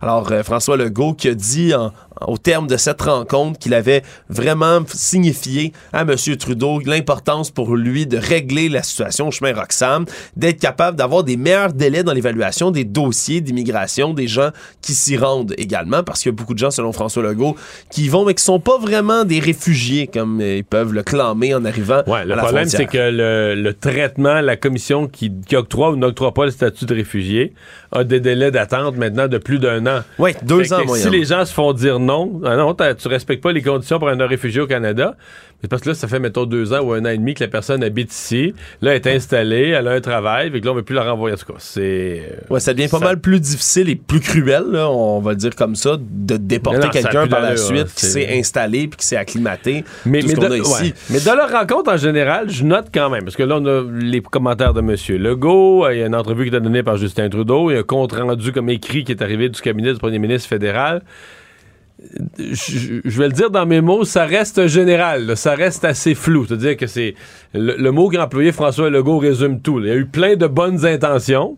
Oui, puis il a dit qu'il n'a pas obtenu de cible de la part de Justin Trudeau Non, précise. il n'y a rien de trop précis. Dans certains cas, prenons le cas du financement de la santé, c'est plus normal parce que c'est une entente avec les 10 provinces. Le fédéral Oui. veut s'entendre avec les 10 provinces. On comprend bien qu'il va pas dire là, je me suis entendu avec le Québec, puis les autres, on va les autres, on va vous mettre devant un fait accompli. C'est évident, là, politiquement, il faut qu'ils attendent à faire en même temps avec tout le monde. Il peut en discuter avec François Legault, mais il peut pas arriver à une entente. Mais sur d'autres sujets, le français, euh, le chemin Roxham, on aurait pu arriver à des choses précises. Les seules annonces précises, c'est que ils vont tous les deux augmenter leur part de financement pour le tramway à Québec, la ligne bleue du métro, la, la voie de contournement à Lac-Mégantic. Ben, Ouais, parce que pour le chemin ben, Roxham, la seule ouverture là, dont a parlé je- François Legault, il dit que Justin Trudeau s'est montré ouvert à ce qu'il envoie de certains de ses arrivants du chemin Roxham dans d'autres provinces, pour plus que ce soit seulement le Québec qui ouais, mais là, c'est pas le gouvernement qui décide, c'est eux, à la limite, c'est eux qui décident où est-ce qu'ils vont. Là. Ouais, c'est Mais, mais, c'est toute ouais. une question. Là, après qu'on ait vu aux États-Unis ces, ces fameux cas de migrants qui étaient transportés en avion pour une espèce de, Ouais, envoyé de à lutte Politique Ouais, à Martha's ça, Vineyard. Je pense pas qu'on veut reproduire ce modèle-là. Non, vraiment pas. C'était pas très clair ce qui s'est passé aux États-Unis. Mais bon, on n'a donc pas vraiment de garantie. Ça s'est terminé, comme tu le dis, par toutes sortes d'entrevues. Justin Trudeau, euh, qui a parlé avec Paul Larocque de TVA Nouvelle, qui, a- qui a glissé lui-même sa vision de comment le Canada vient, viendrait épauler le Québec en matière d'immigration. On peut en écouter un extrait. Le Québec a le contrôle, euh, plus que n'importe quelle autre province, de euh, son immigration. Le Québec pourrait accueillir beaucoup plus d'immigrants qu'ils qu'ils accueillent maintenant, mais c'est leur choix. Nous, on est là pour aider avec la francisation. On est là pour s'assurer que euh, ces immigrants euh, comblent les besoins dans l'économie à la pénurie de main-d'œuvre. Donc, c'est vraiment la vision de Ah Justin ouais, Trudeau. Est-ce que mais dans les ils s'entendront jamais. Je veux dire, Justin Ouais. Trudeau voit, euh, voit que le Québec pourrait accueillir euh, 112 000 immigrants. Puis, il y a l'avantage comme premier ministre fédéral, on dirait qu'on y pose jamais des questions détaillées. Là, dire, ouais, mais, tu sais, la francisation. euh, Tu sais, le fédéral est jamais dans les détails, toujours dans les Ils grands sont là pour épauler la Ouais, francisation. épauler, mais, comment dans, ils dans le concret, que c'est ça. Puis comment tu fais. Si tu, si tu, tu doubles, plus que doubler, ce qu'ils proposent, c'est plus que doubler le nombre de nouveaux arrivants. Comment tu vas t'assurer de la francisation de chacun? Bonne chance. Actualité. Tout savoir en 24 minutes. On a eu droit aujourd'hui au bilan de l'UPAC, hein, le commissaire Frédéric Gaudreau, qui était d'ailleurs un peu plus tôt avec nous à l'émission, qui a présenté, entre autres, toutes sortes de conclusions. Euh, la première, en, en disant qu'il y a une mise à jour dans la disposition du code criminel qui fait en sorte que les enquêteurs doivent parfois attendre des années avant d'avoir accès à des preuves, ce qui viendrait contribuer indirectement à l'engorgement des palais de justice. Donc, a fait certaines réclamations en ce Des sens aujourd'hui simplifications qui voudraient des règles d'enquête. certaines simplifications, oui, mais aussi euh, nous a ramené à l'époque de la pandémie. On l'oublie, l'année 2022, c'était extrêmement long. Et dès le début de l'année, on était quand même encore dans des confinements, et passeports vaccinal et autres. Et ce qu'on apprend, c'est que l'UPAC a reçu au cours de la dernière année un nombre accru de dénonciations, à 795. Et il y en a 300 environ là-dedans qui étaient en lien avec la production de faux passeports vaccinaux. Mario, on se souvient qu'au départ, on avait entendu que l'UPAC se chargerait de ce genre de dossier de production de faux passeports, mais c'est beaucoup de dénonciations, mais beaucoup d'enquêtes aussi qui ont été Et, et des faites dossiers qui ont abouti. Là. Ils, ont, ils ont trouvé des enveloppes jaunes, un système de fabrication de faux passeports. Oui, et fabriquer des faux documents, c'est criminel. C'est pas juste une espèce de, de charge civile. Mais non, mais surtout si tu es un amende, fonctionnaire. Surtout si tu produis un document qui, qui est un document gouvernemental, qui est une authentification gouvernementale qui accorde des droits, etc. Puis tu produis, tu produis des fausses cartes d'assurance maladie, des fausses cartes d'assurance sociale, c'est sûr. Mais des faux passeports vaccinaux, c'est pareil. là. Ben oui, c'est absolument illégal et c'est ce qu'on a trouvé, c'est que beaucoup de personnes en cause avaient justement une charge publique. C'était des gens qui travaillaient dans le milieu public, qui ont utilisé leur autorité puis leur poste pour être capables de produire des faux passeports vaccinaux, des gestes qui sont très très très graves et donc ça explique en partie cette dénonciation là qui a augmenté 139% de bons cette année avec la dé- les- dans les dénonciations envers l'UPAC. Donc voilà, c'est la preuve que, que, que l'UPAC Qu'on l'aime ou qu'on l'aime pas, ça, ça roule à Ouais. plein régime en ce moment. Mais ça, c'est dit, moi, je trouve que l'UPAC, parce que j'ai- je, là, je réponds pas à ce que, au rapport de l'UPAC, je réponds aux commentaires de certaines personnes qui disent Ouais, mais là, là, il n'y a plus des grosses arrestations comme on a vu il y a, quel- il y a- il y a 7-8 ans à Laval. Ben, Et là, je suis obligé de dire aux gens ben écoutez bien, là, dirais, tant mieux, là. Tant mieux, euh, tant mieux s'il n'y a plus de grosses arrestations. Moi, je pense que, par- prenons le milieu municipal pour un, je pense que ça s'est nettoyé, mais beaucoup. Les Ouais. pratiques ont changé, les façons de faire, et tant mieux. Et le pire des raisonnements serait de dire, ben là, euh, ça va mieux, on n'a plus besoin de l'UPAC. Non, au contraire. Ça va probablement mieux parce qu'on a l'UPAC, parce qu'il y a une surveillance, la prévention, la formation qu'ils font. Mais en même temps, tu sais, quand ils disent qu'ils font une formation aux élus municipaux, là, il y a un sous-entendu dans la formation. C'est que, on vous explique c'est quoi de la corruption, les dangers, comment ça arrive, comment ça pourrait vous être présenté, quelqu'un qui essaie. Mais, je veux dire, c'est aussi, euh, on- vous allez nous avoir aux fesses, là. Ouais, tu sais. exact. C'est un rappel. tu sais, C'est un rappel, on existe, puis on va vous avoir, tu sais, on T'sais, va si vous avoir à l'œil, là. Si t'as fait de la corruption, si t'as participé à un stratagème Ben. de corruption, puis t'es, t'es tout d'un coup assis dans une salle de Ouais, conférence si avec des agents offre, de l'UPAC. Si on, t'sais. si on t'offre de t'acheter euh, une enveloppe brune contre, je sais pas, mais un règlement municipal, ben, tu as peut-être repensé à cette formation-là, là, tu sais, puis est-ce que l'UPAC t'a averti? Enfin, regarde, c'est la... C'est vraiment la, la partie de l'UPAC où ils vont pas chercher un gros crédit. Les gens voudraient voir hey, des menottes. Oui, il y en arrête quelques-uns, mais je pense plus que dans le monde municipal, ce qu'on a vu à Laval, je pense plus que dans le monde municipal, il y a des systèmes comme ça aujourd'hui, qu'on va s'attendre. On va pogner un fonctionnaire, on va pogner un haut fonctionnaire de ville. là, Mais qui- surtout un système qui fait euh, une grande Ben, ville convaincu grand complet ça, comme ça. Plus ça nulle part au Québec dans une ville importante à l'heure où on se parle. là. Et tant mieux. Mais tant mieux, voilà. Aujourd'hui, le Conseil canadien de la magistrature a été appelé à intervenir dans plusieurs dossiers et a annoncé que deux juges, entre autres, sont blâmés. Dans un cas, un qui est blâmé qui était à la retraite. L'ex-juge Jean Herbert, qui lui a pris sa retraite en début de 2019, aurait été destitué, selon l'enquête, du Conseil. Mais évidemment, malheureusement Non, pour il peut eux, plus- il peut plus être destitué, il est plus là. il peut plus l'être, mais il est quand même sévèrement blâmé. On parle entre autres là, de comportements qui sont impardonnables, celui d'avoir posé des gestes volontaires et répétés pour surfacturer ses heures de travail. Il y aurait même eu des agissements en demandant à une procureure d'étirer sans bonne raison valable une cause pour pouvoir, encore une fois, facturer de l'argent. Je suis allé chercher encore plus d'argent en étirant une cause devant la cour, alors qu'on on sait qu'il y a des problèmes de congestion dans notre système de justice. Il aurait même acquitté une amie qui avait une contravention, là, donc une amende, en 42 secondes. Top chrono.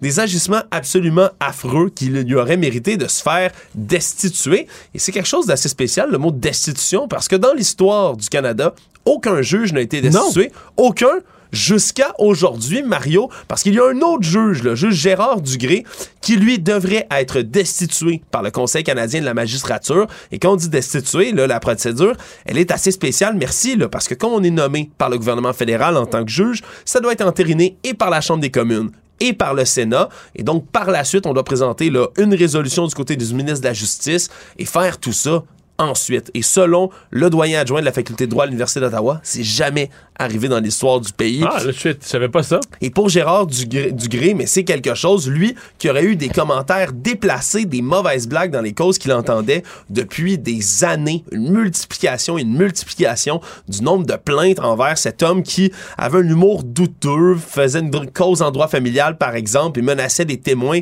de les envoyer au cachot avec les rats parce qu'ils n'aimaient pas leur attitude, a chanté des chansons en plein milieu de la cour, euh, euh, faisait des drôles de blagues alors que c'était pas du tout le moment, que c'était super inapproprié, que des gens pleuraient puis que ça allait pas bien. Lui faisait des blagues en plein milieu de la cour et donc on a recommandé... Un bout en train? Ouais, un juge bout en train, mais peut-être euh, peut-être que les gens qui étaient avec lui n'appréciaient pas beaucoup ses blagues et surtout étaient en retard pour plein de ses jugements. Donc euh, voilà, Mais on a décidé de le destituer. Mais ça dit quand même quelque chose. Ça, ça- ça peut vouloir dire que les juges sont fort bien choisis, qu'il n'y en a jamais un de destitué. Mais euh, disons que ça en dit long sur leur, espèce de sécurité d'emploi, leur permanence. On s'entend qu'il y a des juges qui ont fait des gaffes. Il y en a eu un puis un. Tous tous les humains font des gaffes, là. Euh, mais des juges euh, qui ont fait des gaffes, il y en a eu un puis un autre. Probablement quelques croches aussi. De dire qu'il n'y en a jamais un qui a été destitué, dire, sur le nombre, ça, ça parle quand même de l'emploi. C'est probablement ce qu'on veut dans un système judiciaire, là, que les juges aient une grande stabilité dans leur emploi, mais c'est beaucoup de stabilité. Ça n'a jamais un. Tout savoir en 24 minutes. Alors que James Bowder, le cofondateur du groupe Canada Unity, qui était l'un des principaux organisateurs, entre autres, du premier convoi, le soi-disant convoi pour la liberté à Ottawa, a annoncé qu'il prévoit un rassemblement cet hiver, le chef de la police d'Ottawa a assuré aujourd'hui que son service se préparait déjà à un éventuel retour du convoi de la liberté dans la capitale fédérale en février prochain. Mais là, tu sais qu'il y a des rumeurs qui circulent sur les réseaux sociaux qu'il n'y en aurait pas, là. hein? Que le convoi s'en irait ailleurs au Canada. Oui, pour tenter de surprendre un peu les autorités. Ouais. Mais ils ne reprendraient pas Ottawa. Mais s'ils s'en vont à Ottawa, Mario, La police on est va prête. être prêt cette fois-ci. C'est le message que la police d'Ottawa Hey! veut envoyer. Ils ont même envoyé là, hier une lettre au maire d'Ottawa, au président de la commission des services policiers d'Ottawa également, voulant assurer à toutes les autorités municipales que cette fois-ci, il serait prêt, qu'il discutait déjà même avec les organisateurs de la manifestation. Mais comme tu dis, s'il y a des rumeurs qui veulent s'en aller ailleurs, les discussions vont peut-être pas Ouais. si bien que ça, ou peut-être trop bien. Mais si... Ouais. C'est des questions à se poser, mais là, on parle de précautions qui vont être mises en place. le, le mouvement, il est dans l'Ouest canadien. Il y en a quelques-uns au Québec, mais le mouvement est dans l'Ouest canadien, en grande partie. Oui. Et là, Ottawa, euh, Ottawa c'est loin, là.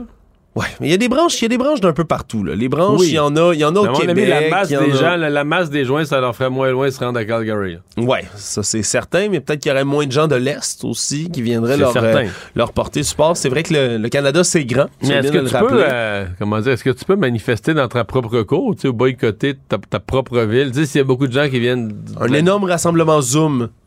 Ah, pour la liberté. Le Zoom de la liberté. Écoute, dans tous les cas, on veut vraiment, vraiment, vraiment éviter à Ottawa un autre, une espèce d'autre paralysie du centre-ville, de la rue Wellington, parce que les commerçants, eux, semble-t-il, ont vraiment signifié aux autorités de la ville d'Ottawa que cette On fois-ci... n'en veut plus. On n'en veut On parlait hier ensemble, Mario, de vol à l'étalage, hein, un phénomène qui se multiplie au Québec. Et on en a tout un exemple. Le service de police de Sherbrooke qui a reçu un appel concernant un vol à l'étalage qui était en cours hier soir vers 20 h. Deux patrouilleurs qui se sont rendus rapidement sur les lieux. Et ce qu'on a compris, c'est qu'il y a un agent de sécurité, lui, qui avait réussi à arrêter un suspect qui tentait de prendre la fuite avec son panier panier qui contenait des items de grande valeur, de la viande et du poisson, Mario. Avec oui. l'inflation, ça vaut cher, mais le montant du vol, c'est à peu près 2100 dollars là. Ça en est là de la viande puis du poisson dans le panier. Un bon panier, là. Un très bon panier. Il y a deux autres suspects, eux, qui auraient pris la fuite, qui étaient complices, semble-t-il, dans ce vol-là. Donc, c'est une enquête qui se poursuit. C'est un homme de 24 ans, lui, qui a été arrêté, relâché avec promesse de comparaître. Dans quel coin, déjà? C'est à Sherbrooke que ça se passe. là. tout ça, c'est le IGA qui est situé sur la rue Galt-Ouest. Et donc, c'est c'est quelque chose quand même. On, on en parle, on en Mais parle ça, de ces euh, vols à l'étalage, mais là, dans une Ça, c'est épicerie. des revendeurs, d'après moi. Là. Les vols en quantité comme ça, euh, c'est des gens. c'est- À, à moins que quelqu'un qui, qui, qui veut se préparer un gros party de Noël. Mais c'est peut-être ça, visite. Mario? Mais ça, ça sent le revendeur quand même. Qu'on est à l'étape où il y a un marché noir parallèle de- des produits d'épicerie. là. de gens qui revendent de la viande, qui revendent du poisson. En tout cas, ça, dans tous les cas, c'est fait, ils se sont fait pincer, là, au moins un euh, d'entre eux. Et donc, on, on verra. là. surtout, en fait, t'as peut-être raison sur le marché noir, Mario, quand on a des complices là, pour aller voler Ouais. comme ça une épicerie, partir avec un panier bien Ouais. plein. Ouais, c'est sûr qu'on veut peut-être leur vendre, mais c'est un autre exemple de ce, de ce phénomène du vol à l'étalage qui se multiplie avec l'inflation. Économie. Mario, as-tu un billet de loterie qui traîne dans tes poches? Non, non, à chaque fois qu'il y a une nouvelle du genre, euh, on me pose la question, j'en ai jamais de billet. Ben, moi non plus. C'est bien, bien triste parce que l'Auto-Québec sont à la recherche de non pas un, non deux, non trois, non quatre, cinq Il multimillionnaires faudrait, qui faudrait vérifier avec moment. les gens qui volent de l'épicerie, là. Ils pourraient commencer à, payer- à la payer. ils pourraient commencer à payer leur épicerie s'ils font partie des gagnants. Ouais, ça se pourrait À moins parce qu'ils aient que volé leur billet, qu'ils n'aient pas payé la facture de leur billet.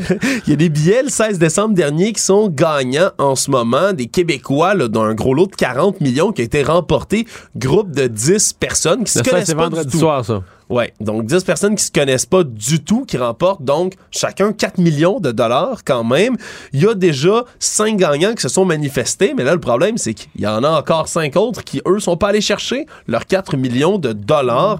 Donc on, on veut quand même lancer l'appel à tous, à savoir ben là si vous êtes multimillionnaire, vous le savez pas, allez-y Mais le groupe, tu dis, c'est un groupe de gens qui se connaissent pas, mais qui, se connaissent pas là, tu sais, mais j'imagine. qu'ils sont tous, ben, généralement, le groupe, il est fait dans un dépanneur ou dans- ils sont tous du même quartier ou du même coin, non? Ou bien que c'est un groupe euh, fait en ligne, là? Ouais, peut-être qu'un groupe qui s'est fait en ligne. J'imagine que c'est le genre de, de, de pratique qui peut se faire. Mais là, cinq gagnants qui restent à voir, 4 millions de dollars, ça pourrait être le fun. Puis ils ont même, il y a même la chance, là, selon l'Auto-Québec, s'ils se manifestent assez vite, ils pourraient le recevoir avant Noël. Et donc, pour les, les cadeaux du Boxing Day, ça peut être une bonne idée. Donc, si vous avez un petit billet de loterie dans vos poches et vous pensez qu'il pourrait être gagnant, Faudrait le vérifier. faudrait le vérifier. Peut-être que vous êtes millionnaire. On a appris aujourd'hui qu'une nouvelle bande dessinée d'Astérix va faire son apparition en 2023. À peu près toutes les années impaires. là. La dernière, c'était en 2021. On a un Mais nouvel là, album. je suis perdu, là. Euh, c'est, c'est celui qui est décédé, c'est. Ben là, on... C'est Uderzo qui est décédé? Uderzo qui était décédé. Euh, on se rappellera, hein, c'est une bande dessinée qui est née d'Albert Uderzo et de René Goscinny en 1959, best-seller mondial euh, Astérix. Et là, euh, ça a changé beaucoup de mains dans les derniers temps, hein, parce qu'après un premier décès, on a repris la scénarisation là, de, de, de- d'Astérix et ça a toujours été quelque chose d'un tout petit peu difficile. Mais là, alors que le titre est gardé secret, on sait qui va être la personne qui va réaliser le scénario de ce nouvel album. C'est Fab Caro qui est lui-même. les deux là- sont décédés. Goscinny aussi est Oui, décédé. les- Les... deux sont décédés. Ouais, mais ça a été Il y a repris. une nouvelle génération de. nouvelle génération. Puis Fabrice Caro, là, de son nom de Oui. plume, Fab Caro, lui, est un auteur de BD, un romancier. Et c'est donc lui qui devient le quatrième scénariste des aventures de l'irréductible gaulois. Au départ, évidemment, c'était Goscinny. Uderzo, qui dessinait, a fini par être également, par la suite, réalisateur, mais c'était pas, disons que c'était peut-être pas la meilleure des positions pour lui. Ensuite, il y a eu Jean-Yves Ferry, qui finalement a décidé de quitter récemment pour poursuivre d'autres projets. Et donc, c'est le quatrième scénariste des aventures qui vient prendre la place et on dit qu'on l'aime beaucoup, entre autres du côté de la fille de, du co-créateur euh, d'Astérix, René Goscinny. Sa fille Anne Goscinny a dit On a beaucoup aimé sa plume, mais surtout la manière dont il reprend des thématiques qui étaient très chères à mon père. Donc, on veut vraiment voir de quoi il va être capable. Donc, ça va sortir en 2023. On sait toujours pas quel va être le titre de cet album, Mario. C'est gardé secret. Mais on sait une chose. mais c'est un album, mais est-ce que est-ce que ça va être un film aussi? Est-ce que ça va être c'est la terre, c'est pas? C'est un album pour l'instant, c'est vraiment la suite, là, comme le dernier qui était paru en 2021. Astérix et le Griffon, et même quand c'est pas euh, de la plume ou de la main originale de leurs auteurs, mais ça vend des millions d'exemplaires en quelques mois. chaque fois qu'un Astérix sort. Pas le Griffon, non, Moi non mais j'ai plus. lu quelques-uns des derniers qui sont sortis Ah quand ouais. même euh, depuis. euh, c'est- Oui, j'ai, comme non. Succès pas- je suis pas- variable. Je suis pas à jour. Je suis pas à jour. euh, je, connais les Astérix, les, les vrais, là, les, le- du bon vieux temps. Oui, mais- je les ai moi aussi. Mais je- le succès est variable, dépendamment des albums. Il y en a quelques-uns qui sont, qui sont bons, d'autres qui le sont un tout petit peu moins. Ça reste quand même le Astérix qu'on adore et qu'on va retrouver sûrement avec tous les fans qui écoutent à Ciné Cadeau chaque À année. moins que le ciel nous tombe sur la tête. Le monde.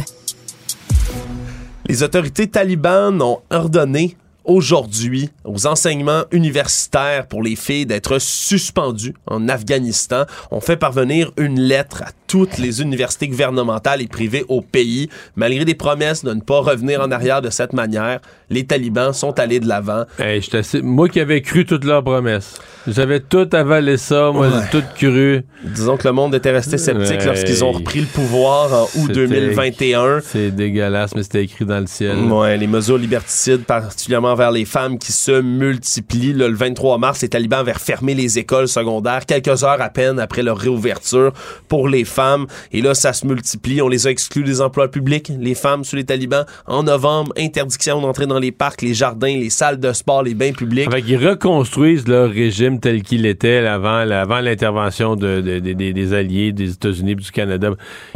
mais c'est qu'ils font... Euh, comme si pour protéger l'opinion publique mondiale, ils leur font compte-goutte, ils leur font petit morceau par petit morceau. Ouais, fait que l'opinion publique mondiale va s'insurger un tout petit peu à chaque fois, mais non, mais là, tous les pays sont sortis. Là, ils font ce qu'ils veulent. Ils font ce qu'ils veulent, malheureusement. Les femmes, afghanes sont pognées là-dedans. C'est extrêmement triste, oui.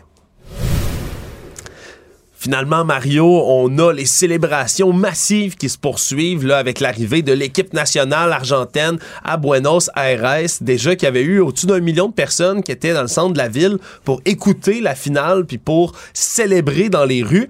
Mais là, on parle de plus de 4 millions de personnes qui sont dans les euh, rues de Buenos vu les images, c'est comme trop, là. Hein? Ouais, trop, c'est comme pas assez. évidemment, l'équipe argentine défilait dans un autobus, mais là, ça a commencé à se multiplier les incidents alors qu'ils passaient sous un pont avec un espèce de viaduc avec l'autobus. Il y a un fan sur le viaduc qui a essayé de sauter dans l'autobus du, du haut, qui est tombé finalement dans la foule. Après ça, il y avait tellement de gens que l'autobus était incapable d'avancer. On a mis l'équipe argentine dans un hélicoptère maintenant pour qu'il continue de survoler la foule. Mais là, il y a des structures dans lesquelles les partisans étaient montés qui se sont effondrés. On parle de blessés graves.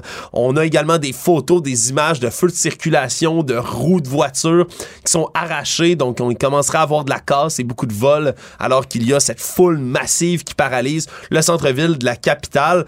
Mais surtout, là, on appelle au calme parce que ben, il y a bien des gens qui ont fait la fête, qui continuent à la faire, puis comme dans tous les mouvements de foule, ben des fois, ça déborde. Résumer l'actualité en 24 minutes, c'est mission accomplie. Tout savoir en 24 minutes. Un nouvel épisode chaque jour en semaine. Partagez et réécoutez sur toutes les plateformes audio. Disponible aussi en audiovisuel sur l'application Cube et le site cube.ca. Une production Cube Radio. Pendant que votre attention est centrée sur cette voix qui vous parle ici, ou encore là, tout près ici, très loin là-bas, ou même très, très loin, Celle de Desjardins Entreprises est centrée sur plus de 400 000 entreprises partout autour de vous. Depuis plus de 120 ans, nos équipes dédiées accompagnent les entrepreneurs d'ici à chaque étape pour qu'ils puissent rester centrés sur ce qui compte, la croissance de leur entreprise.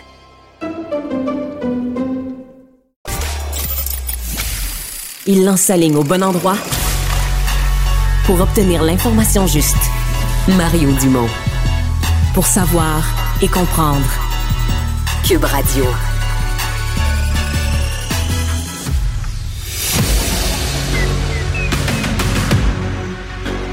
Emmanuel Latraverse. J'ai pas de problème philosophique avec ça. Mario Dumont. Est-ce que je peux me permettre une autre réflexion? La rencontre. Ça passe comme une lettre à la poste. Et il se retrouve à enfoncer des portes ouvertes. Là. La rencontre, la traverse, Dumont.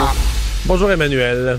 Bonjour. Alors c'est intéressant euh, l'expression qui a été utilisée à quelques reprises par M. Legault pour résumer la, la rencontre avec Justin Trudeau. Il y, a, il y a beaucoup de bonne volonté. Oui, bonne volonté, bonne foi. C'est comme si les deux ont décidé de enterrer la hache de guerre, mais en tout cas, ils sont ils sont un peu coincés l'un avec l'autre. Il n'y a pas d'élection en perspective, ils s'entendent Ouais. pas idéologiquement. Monsieur Mais Legault moi, a euh, besoin de faire des ouais. gains, puis Monsieur Trudeau a besoin de régler des dossiers. Donc, Mais à un mettons moment que, donné, ouais, mettons que toi, tu t'en vas négocier une hypothèque avec ton banquier, puis euh, c'est moi, je vais te reconduire, puis je t'attends dans le char, là, puis quand tu rembarques, tu me dis, ouais, le banquier a bien de la bonne volonté. Je vais m'inquiéter que ça que, vraiment obtenu ce que tu voulais. Tu comprends? Oui, mais je pense pas que, objectivement, dans ces rencontres-là, surtout quand on comprend la teneur des dossiers en question, là, euh, Monsieur Legault allait pas ressortir de là avec une entente sur la santé ou Non, la garantie non. d'une entente. Puis il allait pas non plus euh, ressortir avec un chèque à table euh, Non. pour le chemin Roxham. Mais il aurait pas pu avoir un ou deux points un petit peu plus précis euh, sur, des avancées, je sais Ben- pas. C'est vraiment vague, là. vraiment, euh, on est dans le général. Oui, je sais pas. Moi, je pense, qu'ils sont, en les gens à Québec à qui j'ai parlé, qui étaient dans la rencontre, sont très satisfaits de la rencontre. Et tu comparais à d'autres qu'on a eu avec lui, il y a vraiment euh, un désir de faire avancer des choses. Puis, tu sais, nous, on regarde ça, puis on dit c'est une évidence. L'histoire là, que, tu sais, en infrastructure, le fédéral va assumer la part de la hausse des coûts qu'il y avait dans l'entente originale. Donc, si dans l'entente originale, euh, Québec paye 40% du tramway, ben, il va payer 40% des hausses de coûts liées au retard, à la construction, l'inflation. Mais c'était pas comme ça dans le passé. Donc, d'avoir au moins évacué ça, là, ça change pas le monde, mais ça, ça enlève une épine dans le pied, tu sais. Des, des enjeux là, comme pressants à régler. Moi, je pense. Je pense que sur euh, sur la santé, M. Legault semble avoir été rassuré, parce que c'est intéressant comment le. Tu sais, c'est toujours ça une négociation. Hein? Il y en a toujours un. Tu sais, premièrement, on a compris qu'au fédéral, il y a le bon cop, bad cop, là. Donc, le bon cop, c'est M. Duclos, le bad cop, c'est M. Trudeau, puis là, des fois, ils changent de rôle l'un l'autre, là. Mais euh, moi, c'est l'impression que j'avais la semaine dernière à écouter l'espèce de ton très dur de M. Trudeau puis de M. Duclos, c'est que ça s'adressait ça s'adressait plus à d'autres provinces, puis c'est vraiment l'impression qu'ont eu euh, M. Legault et son entourage. tu sais. L'idée, c'est pas de dire que tu sais, ça prendrait euh, une demi-heure autour d'un café puis qu'il y aura un deal en santé avec le Québec. Là. Mais avec le Québec, on sent la lumière au bout du tunnel. On sent qu'une entente est à portée de main. Le problème, c'est qu'il y en a dix provinces. tu sais. Mais moi, ce que j'ai trouvé amusant dans l'entrevue de M. euh, Trudeau avec, euh, avec notre collègue Paul Larocque, c'est la candeur dont il a fait preuve sur la question de rencontrer les premiers ministres des provinces. Il dit essentiellement, il écoutez, là, je vais pas aller m'asseoir là-bas pour qu'il y en ait un qui claque la porte puis qui fasse un show. Il dit pas comme ça, là, mais c'est comme, je vais m'asseoir avec eux, qu'on va avoir une entente à portée de main avec les 10, puis qu'on va sortir de là avec un vrai deal. Avant ça, là, continuez à négocier, vous n'avez pas fini de travailler, tu sais. Fait que c'est comme genre le, le PDG, là, tu sais, qui, qui rentre à la fin, là, puis qui dit, OK, c'est bon, merci, là. Mais, euh, ça donc, fait euh, sept ans qu'il est au pouvoir, le métier rentre quand même, là, des erreurs que tu répètes pas. là. Oui, non, mais ça, je veux dire, il n'y a pas un premier ministre qui va. ap- Après le coup qui a été fait à Paul Martin, il n'y a pas un premier ministre qui va faire ça, là, tu sais. D'aller euh, d'aller euh, s'a- s'asseoir. Mais euh, et donc, mais moi, ce que je saisis, c'est surtout le Monsieur Trudeau est à l'aise dans son rôle maintenant. Il assume d'être c'est ce que nous, au Québec, on appelle un centralisateur, là, mais tu sais, un premier ministre un gouvernement fédéral fort, il assume d'être hyper pro-immigration, il assume ses, ses positions idéologiques. Puis c'est comme si M. Legault a compris qu'il y a une limite à taper du pied dans la vie, tu. Et donc, euh, sais, il est comme obligé de trouver des terrains d'entente avec lui. Puis on, en immigration, on choisit le fruit, les fruits les plus faciles à cueillir, tu sais. Au lieu de demander la maison, là, qui est l'ensemble des pouvoirs en immigration, ben on demande, euh, plus euh, d'immigrants francophones dans la réunification familiale. On demande, on demande de l'argent pour Roxham. On, alors on, on y va avec des enjeux plus accessibles parce qu'à un moment donné, c'est le fun d'être nationaliste là, mais si tu veux pas faire l'indépendance, à un moment donné, il faut que ça donne quelque chose ton nationalisme, tu sais. Tu nous as dit toute la semaine que tu allais chaque jour nous parler d'un d'un mot, de tes mots de l'année. Et aujourd'hui, c'est un petit mot de quatre lettres, mais bon, euh, qui est revenu souvent en 2022. Cher, C-H-E-R. Ah, que ça coûte cher, hein? Non, mais combien de fois t'as dit ça dans ton année, toi? Ouais, je veux pas y penser. Au moins une fois par jour. Juste aller faire l'épicerie, là, les gens qui achètent les cadeaux de Noël en ce moment, c'est le mot de l'année. Pourquoi? Parce qu'on a une inflation qu'on n'a jamais eu depuis des dizaines d'années au Canada. Mais j'ai comme euh, ce qui m'a fait réfléchir à ça, puis je vais je vais être moi je suis pas dans le plagiat dans la vie, c'est il y avait un article dans le National Post qui mettait en perspective cette notion que tout est si cher, tu sais.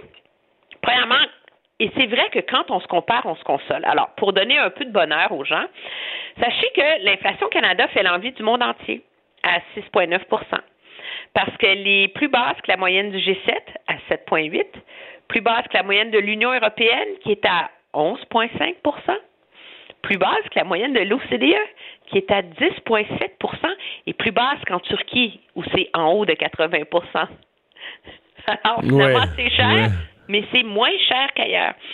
Mais ce qui est intéressant, puis tu sais qu'il y, a- tout un débat hein, sur si vraiment on va réussir à ramener l'inflation à 2 si c'est si c'est ce qu'on veut dans une économie, si c'est réaliste d'avoir une, euh, une inflation à 2% parce que c'est comme si notre, notre notion de la vie pas chère a été dopée, hein?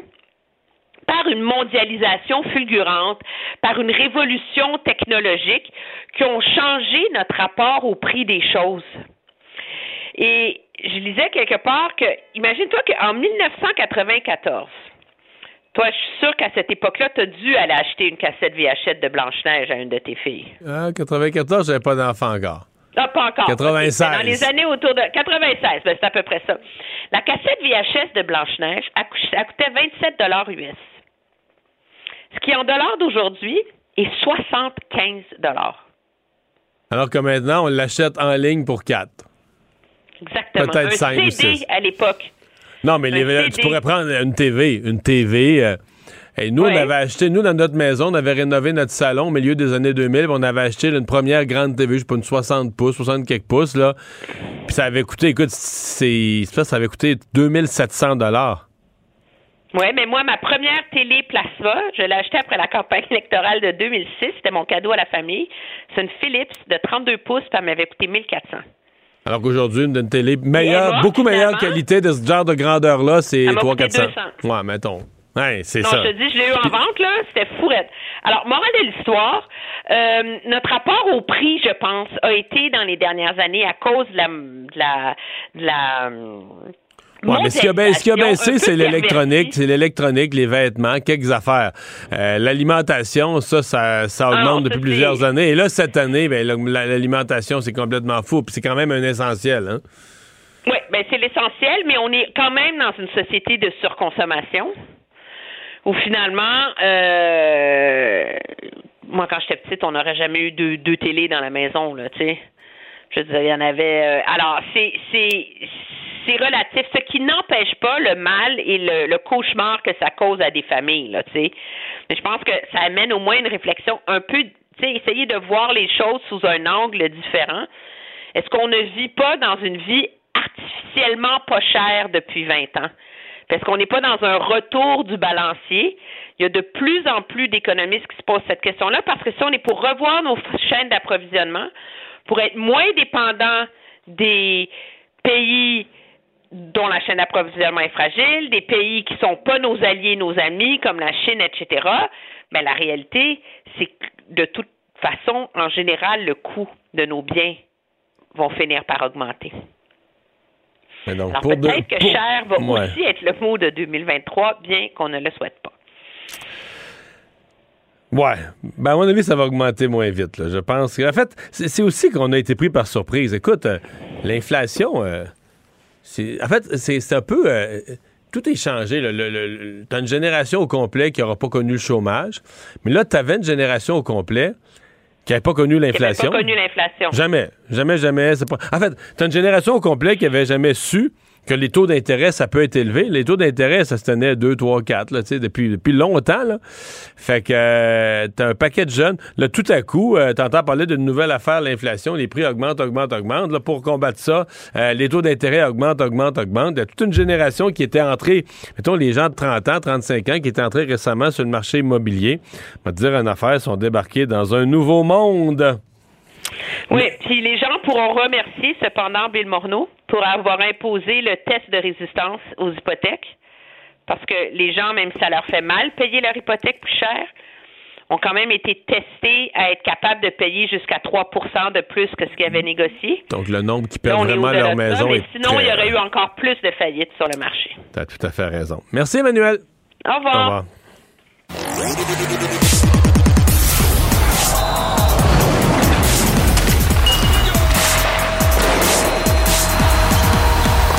Les sports.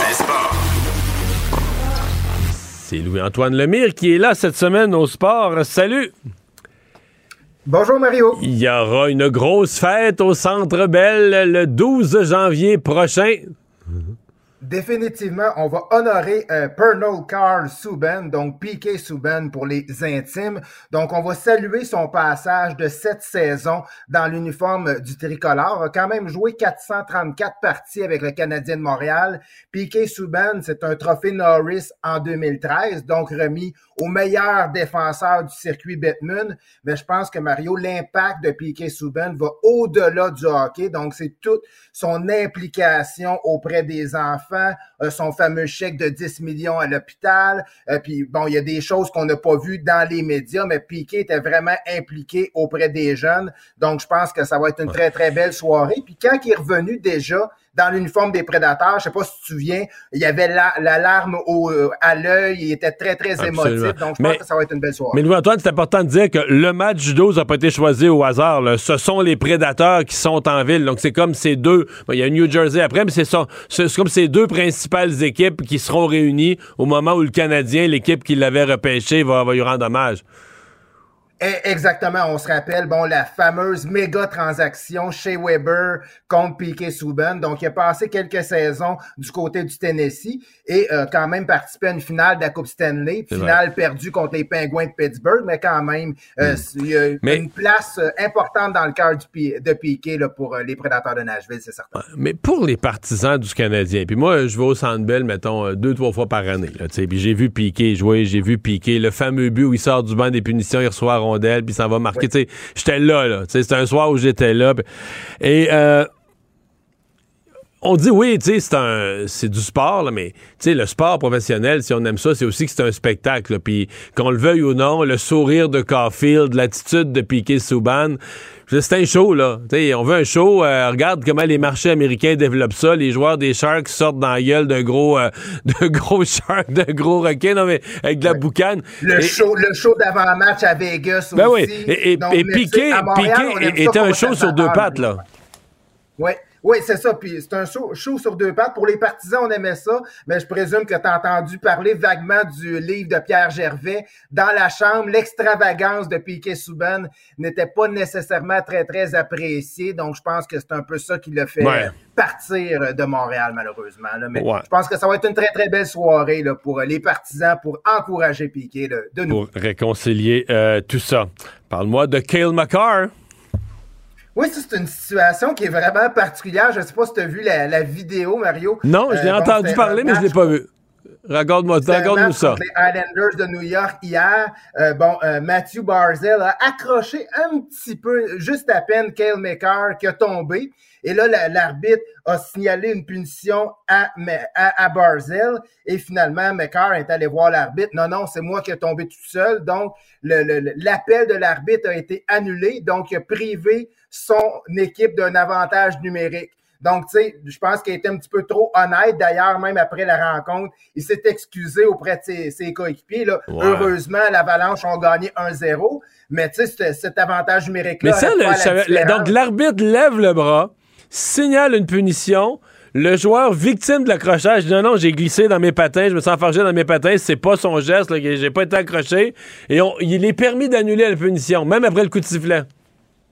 Honnêtement, je savais pas. C'est la première fois que je vois ça. souvent, comme joueur, oui, on essaie d'être le plus honnête possible, mais quand on peut profiter d'un jeu de puissance, on se ferme la bouche puis on le prend, là, même si l'appel de l'arbitre est discutable. Donc, euh, il a fera plus, il l'a promis à ses coéquipiers. Ouais.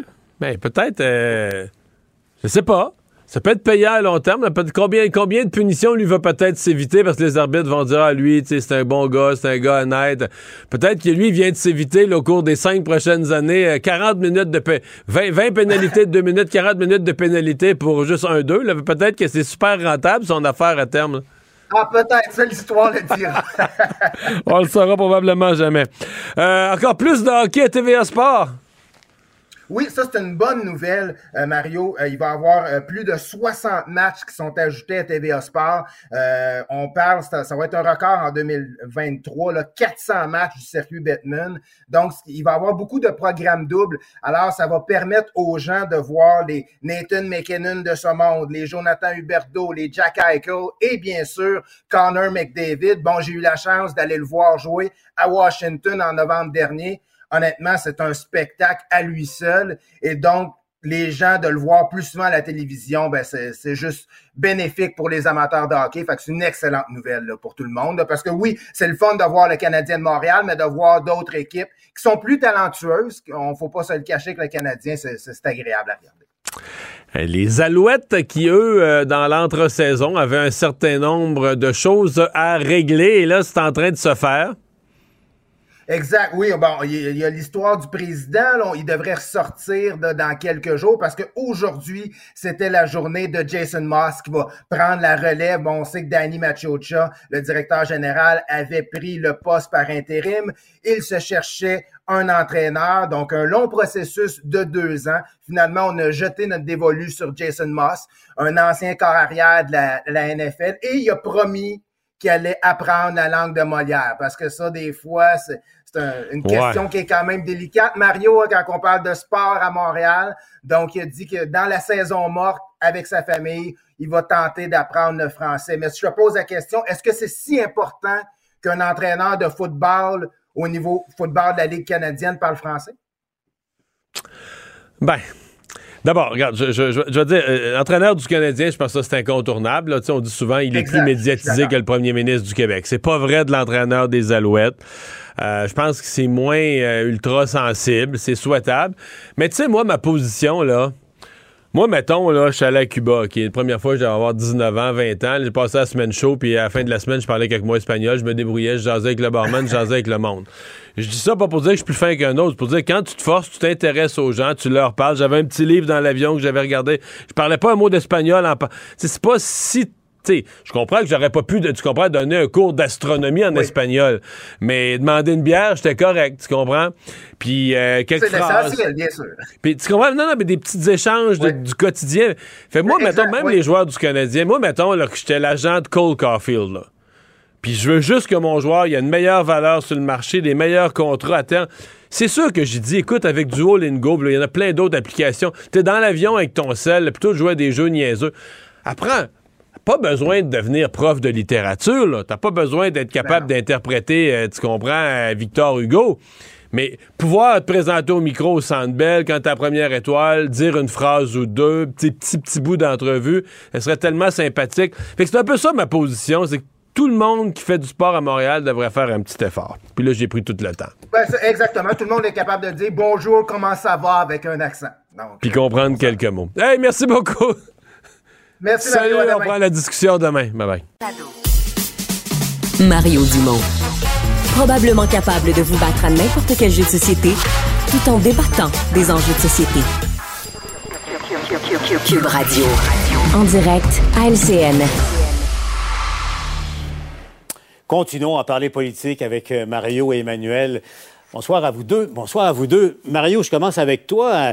Euh, surpris de ce, rapprochement, du réchauffement tiens, des, relations entre François Legault et Justin Trudeau aujourd'hui? Non. Non, pas vraiment. Ils ont néanmoins des divergences de vues, mais on avait bien senti la semaine passée, euh, et même quand M. Trudeau, sur certains points, l'immigration, la santé, avait envoyé des pointes, on avait senti que François Legault voulait pas relever ça. Donc, on, on- on était dans le mode collaboration. Les deux, en passant, il n'y a plus trop de politique. hein. Les deux sont pas en élection à court terme. Les deux sont plutôt en début de mandat. Donc, c'est assez facilitant comme contexte. Moi, je dirais un petit peu. Peut-être que je, je, je mets trop d'attentes, mais je trouve quand même que c'est assez général. J'aurais aimé que sur un sujet ou deux, on arrive avec des, des avancées un peu plus concrètes.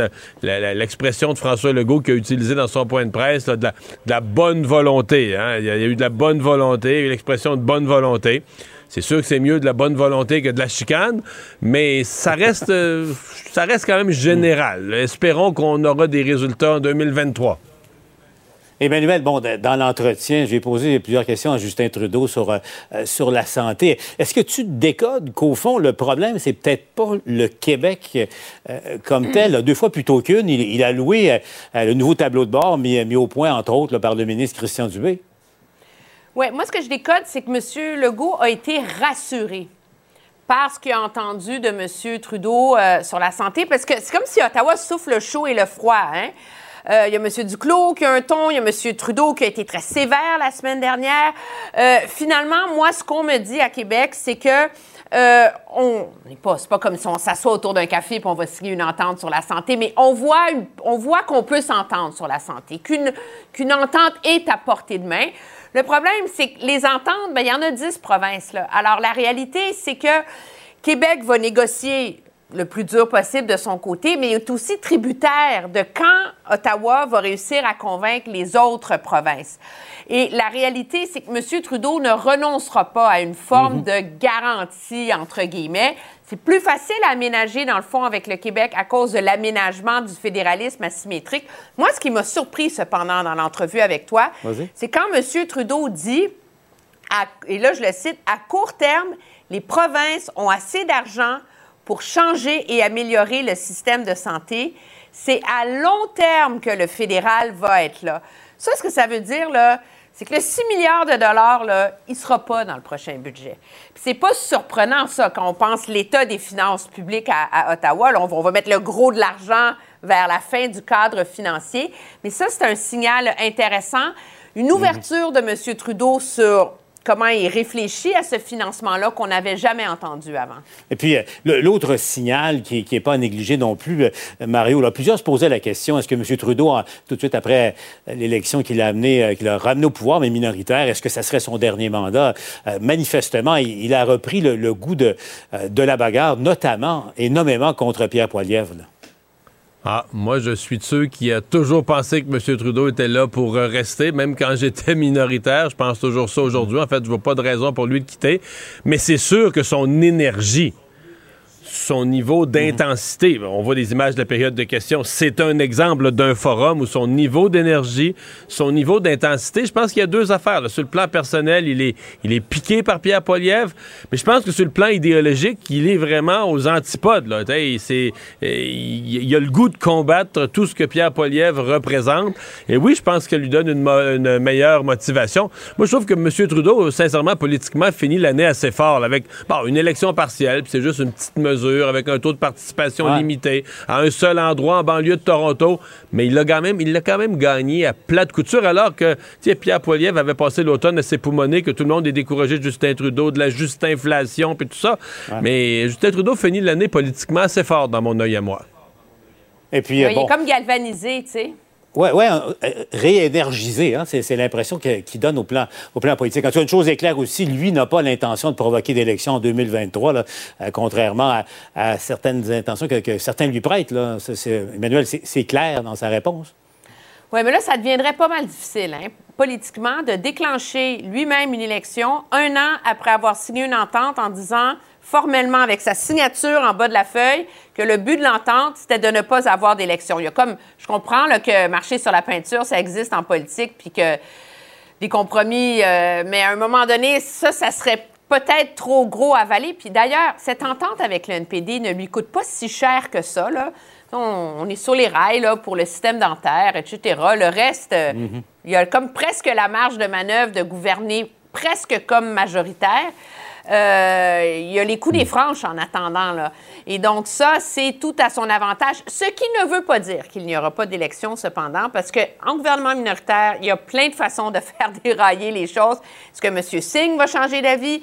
Est-ce qu'il va avoir euh, quelque chose qui va arriver? Donc, je ne rangerai pas les valises euh, Ah, définitivement, mais je ne ferai pas mes bagages loin de là. Mario semble penser à la même Mais non, chose. mais c'est parce que je suis tellement d'accord avec euh, Emmanuel. Moi, je pense pas qu'il va y avoir d'élection en 2023, que c'est la plus grande probabilité. Mais si Justin Trudeau voyait une fenêtre, puis que lui, ses conseillers disent il faut y aller, là, je veux dire, ils vont mettre dans le budget 2023, là, au printemps, là, ils vont dire. euh, sais, euh, Jack Meeting, lui, il aime pas les betteraves, là. Bon, on va y mettre, euh, tu comprends, on va y mettre une betterave dans le budget, là. Puis, il pourra pas, il- tu sais, fait, tu y mets quelque chose d'indigeste dans le budget que le NPD pourra jamais appuyer.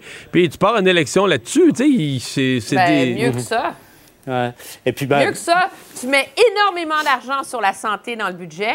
Mhm. Mais parce que ça coûte tellement cher, tu finances pas la fin du programme d'assurance médicaments, puis tu, tu pars en élection sur le fait que tu es le premier ministre qui a sauvé le système de santé au Canada. Tiens, tiens, tiens. Tiens, tiens, tiens.